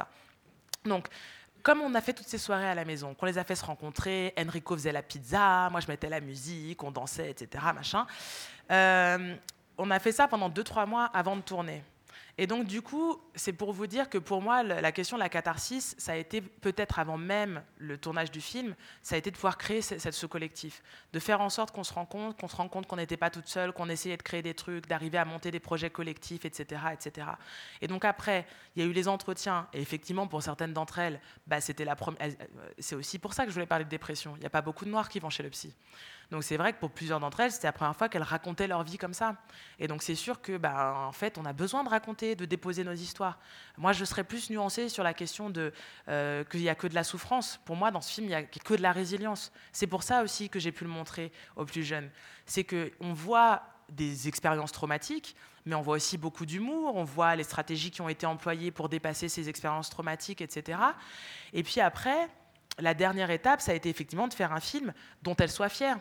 Parce que quand j'ai dit que le film a été porté sur les réseaux sociaux, c'est vraiment ça qui s'est passé. C'est que avant même d'avoir ce succès en salle, etc., le film a eu un espèce de succès critique d'office où, quand les filles l'ont vu, elles ont commencé à en faire une promotion acharnée, etc. Et donc, en tout cas, je pense qu'elles sont tout à fait contentes du, résultat final. Euh, et puis, ça a un effet bénéfique. Le succès, ça vient aussi légitimer ce qu'elles ont dit. C'est-à-dire que si c'est un film qui avait eu effectivement un torrent de critiques en disant que c'était raciste, anti-blanc, etc., elles auraient peut-être eu des problèmes dans leur famille, etc. Mais là, en fait, c'est un film qui gagne des prix, qui va dans 10 pays, etc. Donc finalement, et puis en plus, c'est un film, et encore une fois, ça permet de décentrer la conversation. Euh, c'est aussi ce qu'ont fait beaucoup de personnes qui ne sont pas dans le film, qui l'utilisent encore une fois comme un outil. Il y a plein de conversations qui sont dures à avoir avec sa famille. Et par exemple, quand j'ai été en Guadeloupe, j'ai eu plein de, euh, de mères euh, guadeloupéennes qui avaient été envoyées par leur fille, parce qu'à la retraite, elles sont rentrées en Guadeloupe, et puis qui me disaient Oui, c'est ma fille qui, qui m'a dit de venir, bon, mais c'était intéressant, etc. Mais maintenant, je comprends pourquoi elle m'avait dit de venir, parce que dans ce film sont dites plein de choses. Et cette question de quand t'es noir, tu dois en faire deux fois plus, etc., qui fait que parfois, en termes de discussion intergénérationnelle, c'est dur de dire certaines choses à ses parents. Mais quand il y a 24 autres filles à l'écran qui disent Voilà ce que c'est mon parcours scolaire, voilà ce qui s'est passé, voilà. Bah là, d'un coup, c'est plus facile en fait de le dire à, ses parents. Et donc, je sais aussi qu'il y a des filles qui sont venues au cinéma avec leurs parents, qui, les ont amenées voir ouvrir la voie parce qu'il n'y a pas qu'elles dedans. Il y en a 23 autres. Donc finalement, ce que elles, elles disent, c'est pas forcément quelque chose qui va les mettre en porte-à-faux. Donc après, on va voir. Là, bientôt, il passera à la télé. Euh, donc on va voir si ça. Mais je pense qu'à ce stade, si ça n'a pas eu de conséquences euh, problématiques, ça, ça n'en aura pas après. Et puis oui, la catharsis pour moi, elle est venue plutôt du collectif. Et voilà. Peut-être pour qu'on puisse encore avoir une dernière question, parce qu'après, l'enregistrement arrivera au bout, je suis navrée. C'est la fin de la bobine. Merci. Euh, alors, je, ma question porte sur euh, la valorisation de l'esthétique et la représentation euh, voilà, de, la peau noire, particulièrement en ce qui concerne les tout petits. Le film commence par l'expérience euh, d'une de ces femmes qui, a un souvenir très clair hein, de lorsqu'elle a 3 ans, et vous venez euh, d'expliquer encore que lorsque vous aviez 5 ans, euh, de cette prise de conscience du fait d'être noir. Et je vais donner un exemple euh, d'une conversation que j'ai eue avec euh, une de mes collègues euh, qui a une petite fille qui a le même âge que la mienne, deux ans et demi, et qui me disait mais quelle est ta plus grande crainte en fait pour ta fille? Elle m'expliquait que ce qu'elle craint le plus, c'est que sa fille devienne extrémiste, qu'elle ait de la haine envers des personnes. Je lui disais que moi, ce qui m'inquiète le plus, ou ce qui m'inquiéterait, serait que bah, qu'elle se sente rejetée ou qu'elle vive mal euh, des formes de discrimination, parce que ma fille est noire. Et euh, vous avez parlé aussi euh, justement du fait de se construire une image positive du noir et que cela, trouver des modèles et que cela peut passer par l'art, par la création. Cela peut, intervenir un peu plus tard, peut-être à partir de l'adolescence, mais lorsqu'on est tout petit et qu'on commence à vivre ces formes d'expérience, parce qu'à la crèche, euh, j'ai eu quelques expériences que j'ai partagées euh, en milieu professionnel aussi. Donc ça commence très tôt. Voilà, à ce niveau-là, qu'est-ce qu'on peut faire en tant que parent, sachant que ces questions de sensibilisation, de prévention et de prise de conscience se fait d'abord dans les familles. Hein. en mon sens, ce sont les parents aussi qui doivent qui se doivent de prévenir les enfants, de, les protéger et de, leur expliquer ce qui peut les attendre aussi. Justement, tu dois en faire deux fois plus et ainsi de suite. Vous, quel serait, euh, voilà, quel message donnerez-vous aux parents et euh, quels seraient les outils pour euh, anticiper ou prévenir cette estime de soi et cette confiance en soi des, des tout petits pour qu'ils aient un avenir à peu près serein? Alors, Merci. Euh, moi, je fais toujours très attention quand on me pose ce genre de questions, c'est-à-dire que euh, j'ai pas forcément de préconisation et c'est pas sûr que ça marche, euh, mais j'ai un avis. Donc, je veux bien donner mon avis, mais, mais voilà, j'ai un peu du mal quand on me dit qu'est-ce qu'il faudrait faire parce qu'en fait, je sais pas plus que les autres ce qu'il faut faire. pour les enfants, c'est pour ça que j'ai cité justement les, œuvres de, des personnes qui se mettent à faire des livres pour enfants. Moi, je pense vraiment que ça passe aussi encore une fois, par la possibilité d'avoir des outils. On peut faire un travail dans les familles et de, préparation, effectivement, au racisme, de préparation euh, euh, aux choses qui vont arriver, mais avec ce qui est dit dans le film aussi avec cette question de est-ce qu'on leur enlève euh, leur innocence trop tôt Est-ce qu'à l'inverse, on leur dit pas et en fait ils vont se prendre la claque, etc. Donc moi, je pense déjà que le fait qu'on puisse en parler, et ça aussi que ces conversations, elles existent, le fait que ce soit une question même pour les femmes noires, les gens ne se rendent pas compte que nous, on commence à se poser la question avant même d'être mère. Qu'est-ce qu'on va faire quand on a des enfants pour les protéger du racisme, qui est d'ailleurs aussi une des raisons pour lesquelles on migre? Moi, initialement, euh, donc moi, je suis en processus hein, d'immigration vers le Canada. donc j'ai vécu à Montréal de 2015 à 2018. Je viens juste de rentrer en France. J'attends mes papiers, puis quand je les aurai, je, vais repartir. Et c'était une des, questions aussi euh, qui a motivé ce, choix de départ. Le, fils de mon conjoint est noir, donc c'est un garçon en plus. Euh, la question, c'est ça. Qu'est-ce qu'on fait? Nous, on est arrivé au stade, il a 14 ans, il a eu le droit au tu ne sors pas sans ta carte d'identité, si jamais tu es arrêté par la police, tu ne réponds pas, etc., euh, etc. Et puis c'est clair que lui, ça lui plaît pas. En plus, ça lui plaît pas parce qu'il est élevé comme un petit bourgeois blanc, il va dans un collège, etc. Et donc, du coup, il a l'impression que ça va pas lui arriver. Et puis, moi, je me retrouve à faire la personne qui lui dit c'est pas le sujet, et puis s'ils arrêtent quelqu'un, ce sera toi. Donc, en fait, tu prends ta carte d'identité. Et puis, je me dis bon, et je sais très bien pourquoi est-ce qu'il lutte. C'est exactement comme les gamins que je vois aussi quand on fait les projections débat c'est qu'on n'a pas envie d'être réduit à ça. On a envie d'être un individu et on n'a pas envie euh, que quelqu'un vous dise Ben non, en fait, dans la société, tu es juste un noir et puis en fait, tu risques de finir en garde à vue parce que tu n'as pas ta carte d'identité. Donc en fait, tu sors avec ta carte d'identité, un point, c'est tout. Donc je veux dire, il y a des conversations pénibles que de toute façon on est obligé d'avoir. Aux États-Unis, maintenant, il y a une vidéo hein, qui s'appelle The Talk. Euh, justement, sur cette question de quand est-ce que les parents afro-américains ont la conversation de attention à la police avec leurs enfants, à quel âge, euh, qu'est-ce qu'on leur dit, etc., etc. Parce qu'en plus, bah, est-ce qu'on a peur de les traumatiser? Donc c'est pour ça, moi, j'ai même pas de, j'ai pas forcément de préconisation, parce que moi-même, je suis dans ces questionnements-là. Et pour moi, le Canada, c'est offrir une chance à Ismaël que quand il grandisse, si jamais justement il est perçu comme ce grand noir menaçant, bah, il pourra venir faire ses études supérieures dans un endroit où il ne sera pas perçu comme ça. Donc euh, voilà, moi c'est ce que j'ai trouvé à faire, euh, partir. Bon, c'est pas non plus un projet de société de proposer euh, de toujours se déplacer de pays en pays, là où c'est moins raciste à un moment donné, puis après ça va empirer à un moment donné au Canada, et alors là on va encore rebouger. Moi, je donne souvent cette citation. Il y avait une tribune dans Libération par je ne sais plus quel auteur qui avait dit Où peut-on être libre? Où peut-on être noir? Et pour moi, c'est un peu ça la question. Elle se pose avec nos enfants, mais elle se pose pour nous aussi. Euh, et donc pour les enfants, bah, moi, ma réponse, c'est une réponse d'artiste. C'est bah, euh, pour celles et ceux, encore une fois, qui sont là-dedans, c'est qu'on doit faire des films, on doit faire des livres, on doit créer un compte discours qui fait que justement là, euh, Mrs. Roots partage énormément de témoignages sur son compte Twitter, sur son Facebook, de parents qui, dès qu'il y a des agressions racistes dans les écoles maternelles, etc., ramènent le livre comme un million de papillons noirs et demandent aux instituteurs de faire lire ce livre à toute, la classe et de travailler sur pourquoi non euh, euh, les enfants n'ont pas la couleur du caca, euh, que oui, leurs cheveux sont beaux. Moi, là, je viens de faire donc, la première édition du mois des adoptés, parce que donc, mon prochain film parle d'adoption, etc. Et ça fait des années que je veux créer dans le monde francophone un mois où on réfléchit politiquement à l'adoption, etc. À Paris, il y a un salon afro pour les enfants qui s'appelle Oji Maison de la Tresse.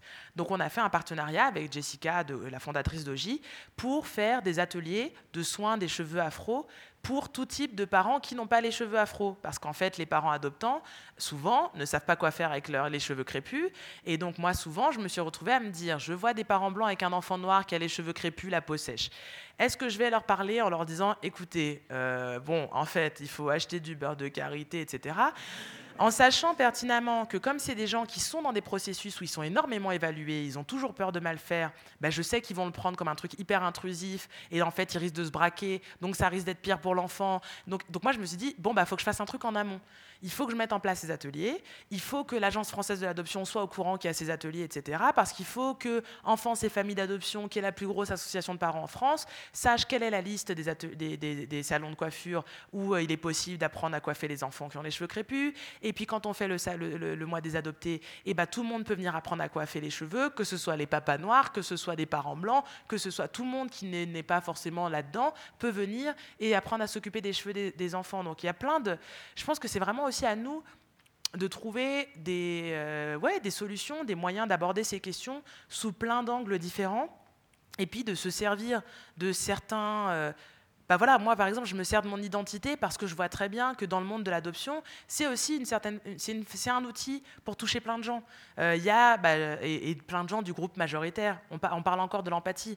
Euh, il y a plein de personnes qui se rendent compte qu'il y a du racisme en France parce qu'en fait, ils ont un enfant noir ou asiatique ou arabe. Et puis soudainement, bah, leur, euh, leur est partagé tout un pan de l'expérience des racisés en France auquel ils n'avaient pas accès. Et ça a été l'expérience de mes parents. Je veux dire, mes parents, ils ne comprenaient pas ce qu'était le racisme structurel avant d'avoir des enfants noirs.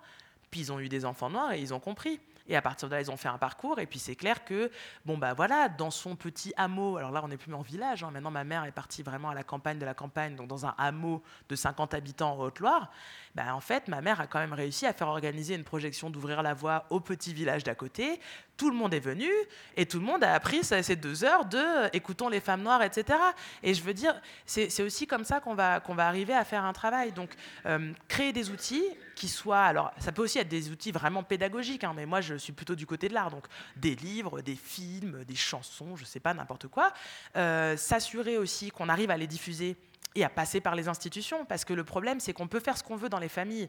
S'il n'y a pas une volonté des institutions et qui ont, elles, en plus, les moyens, je veux dire, une médiathèque, euh, l'ensemble des médiathèques là, du 93, ils peuvent faire l'achat groupé de comme un million de papillons noirs. Ça fait quand même plus d'impact, que ce soit dans toutes les médiathèques, ce livre, que euh, si soir on dit à son enfant Ah, regarde, c'est joli, elle a ses cheveux naturels. Ça va faire quelque chose. Mais en fait, le fait qu'il y ait d'autres enfants à l'école qui aient lu ce livre, le fait que les profs sachent qu'effectivement il faut faire attention, etc., ça, ça va, ça va amener plus de changements. Donc pour moi, l'intérêt, c'est comment est-ce qu'on peut trouver des ponts entre nos, euh, encore une fois, nos initiatives personnelles et puis les institutions. Parce qu'en fait, moi, ce qui me fait hyper peur, c'est quand après on remet tout, toute la charge du changement social, encore une fois, sur les minoritaires, et on revient aussi au travail gratuit. Moi, déjà, je dois galérer trois fois plus que tout le monde pour faire des films. Euh, je suis là en train d'investir mon argent personnel. Euh, je ne peux pas me payer. Moi, ça me fait hyper plaisir de venir vous parler. Mais on va pas se mentir. Hein. Si j'étais payée pour faire mes films, bah, je passerais plus de temps à créer que j'en passe pas à faire conférencière conférencière, c'est parce que c'est ce qui me fait manger en fait. Et donc ce temps, ce temps qui est passé à faire ça, plus le temps que je passe à faire de l'animation en milieu scolaire, parce que c'est important pour moi politiquement.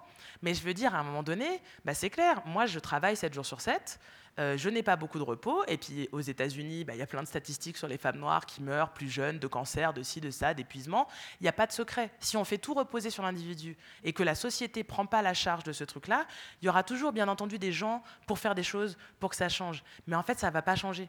Ça va changer si c'est l'État qui met quelque chose en place, si ce sont les écoles qui choisissent de se mobiliser là-dessus, s'il y a vraiment, euh, voilà, si des fonds sont mis en place pour faire les films. Et moi, c'est ce que je dis. En France, il y a le fonds image de la diversité. Moi, je veux pas image de la diversité, je veux le vrai argent. Je veux l'argent de l'avance sur recette. Je veux l'argent de la, des Sofica, je veux le vrai argent. Parce qu'en fait, pourquoi est-ce qu'on nous met des petits fonds comme ça pour les minoritaires Ou en plus, on est tous les minoritaires à se battre dessus, donc en fait, à la fin, il n'y a plus d'argent.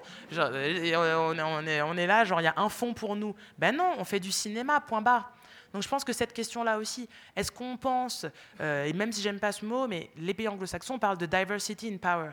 Est-ce qu'on pense à colorier les écrans ou est-ce qu'on pense à faire ce que fait la BBC en Angleterre, qui est les BBC Targets? Et les BBC Targets, ça veut dire des cibles, et ils ont des cibles chiffrées sur des critères clairs de discrimination qui sont la race, la classe, le genre, le handicap, et ce sont des cibles qui cherchent à atteindre sur une période donnée, 3 à 5 ans, et ils s'auto-évaluent dans tous les domaines, c'est-à-dire l'administratif, les équipes créatives, les équipes techniques et les talents.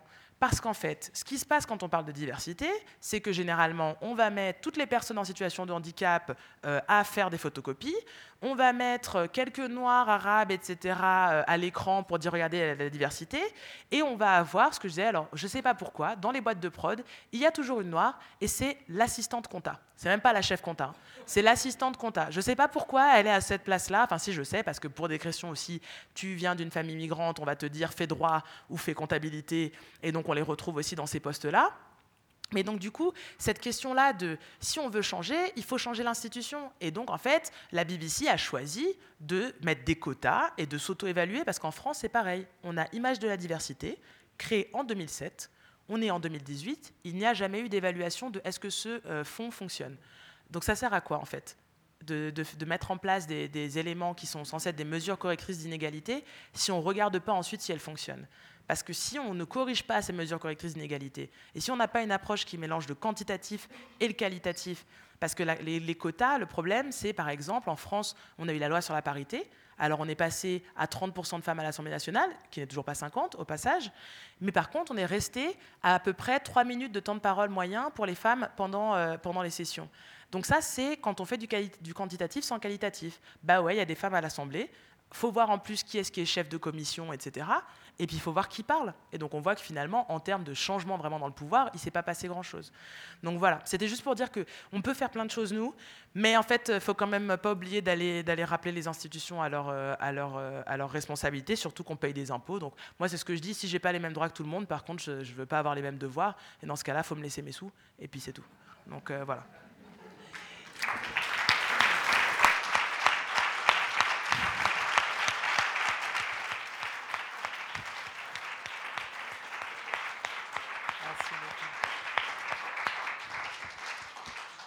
Pour une fois, je vais presque me taire rapidement. Merci infiniment. Euh, on a de la peine même à 10h30 à, s'arrêter parce que, mais du coup, la bonne nouvelle, c'est qu'on vous retrouve demain à la BC pour la projection, pour la table ronde. Et vraiment, euh, je crois que profitez, profitons.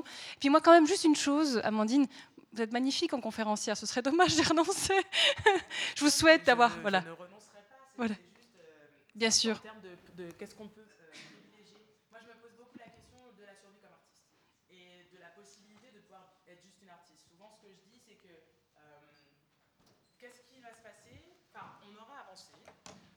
Donc on aura avancé le jour où une jeune fille noire timide et juste artiste euh, pourra être artiste sans avoir besoin d'être un bulldozer qui fait aussi de l'administratif, de la communication, de la distribution, conférencière, animatrice en milieu scolaire. Voilà. Le jour où une jeune fille noire timide pourra être juste réalisatrice de films, juste auteur, euh, ce sera bien.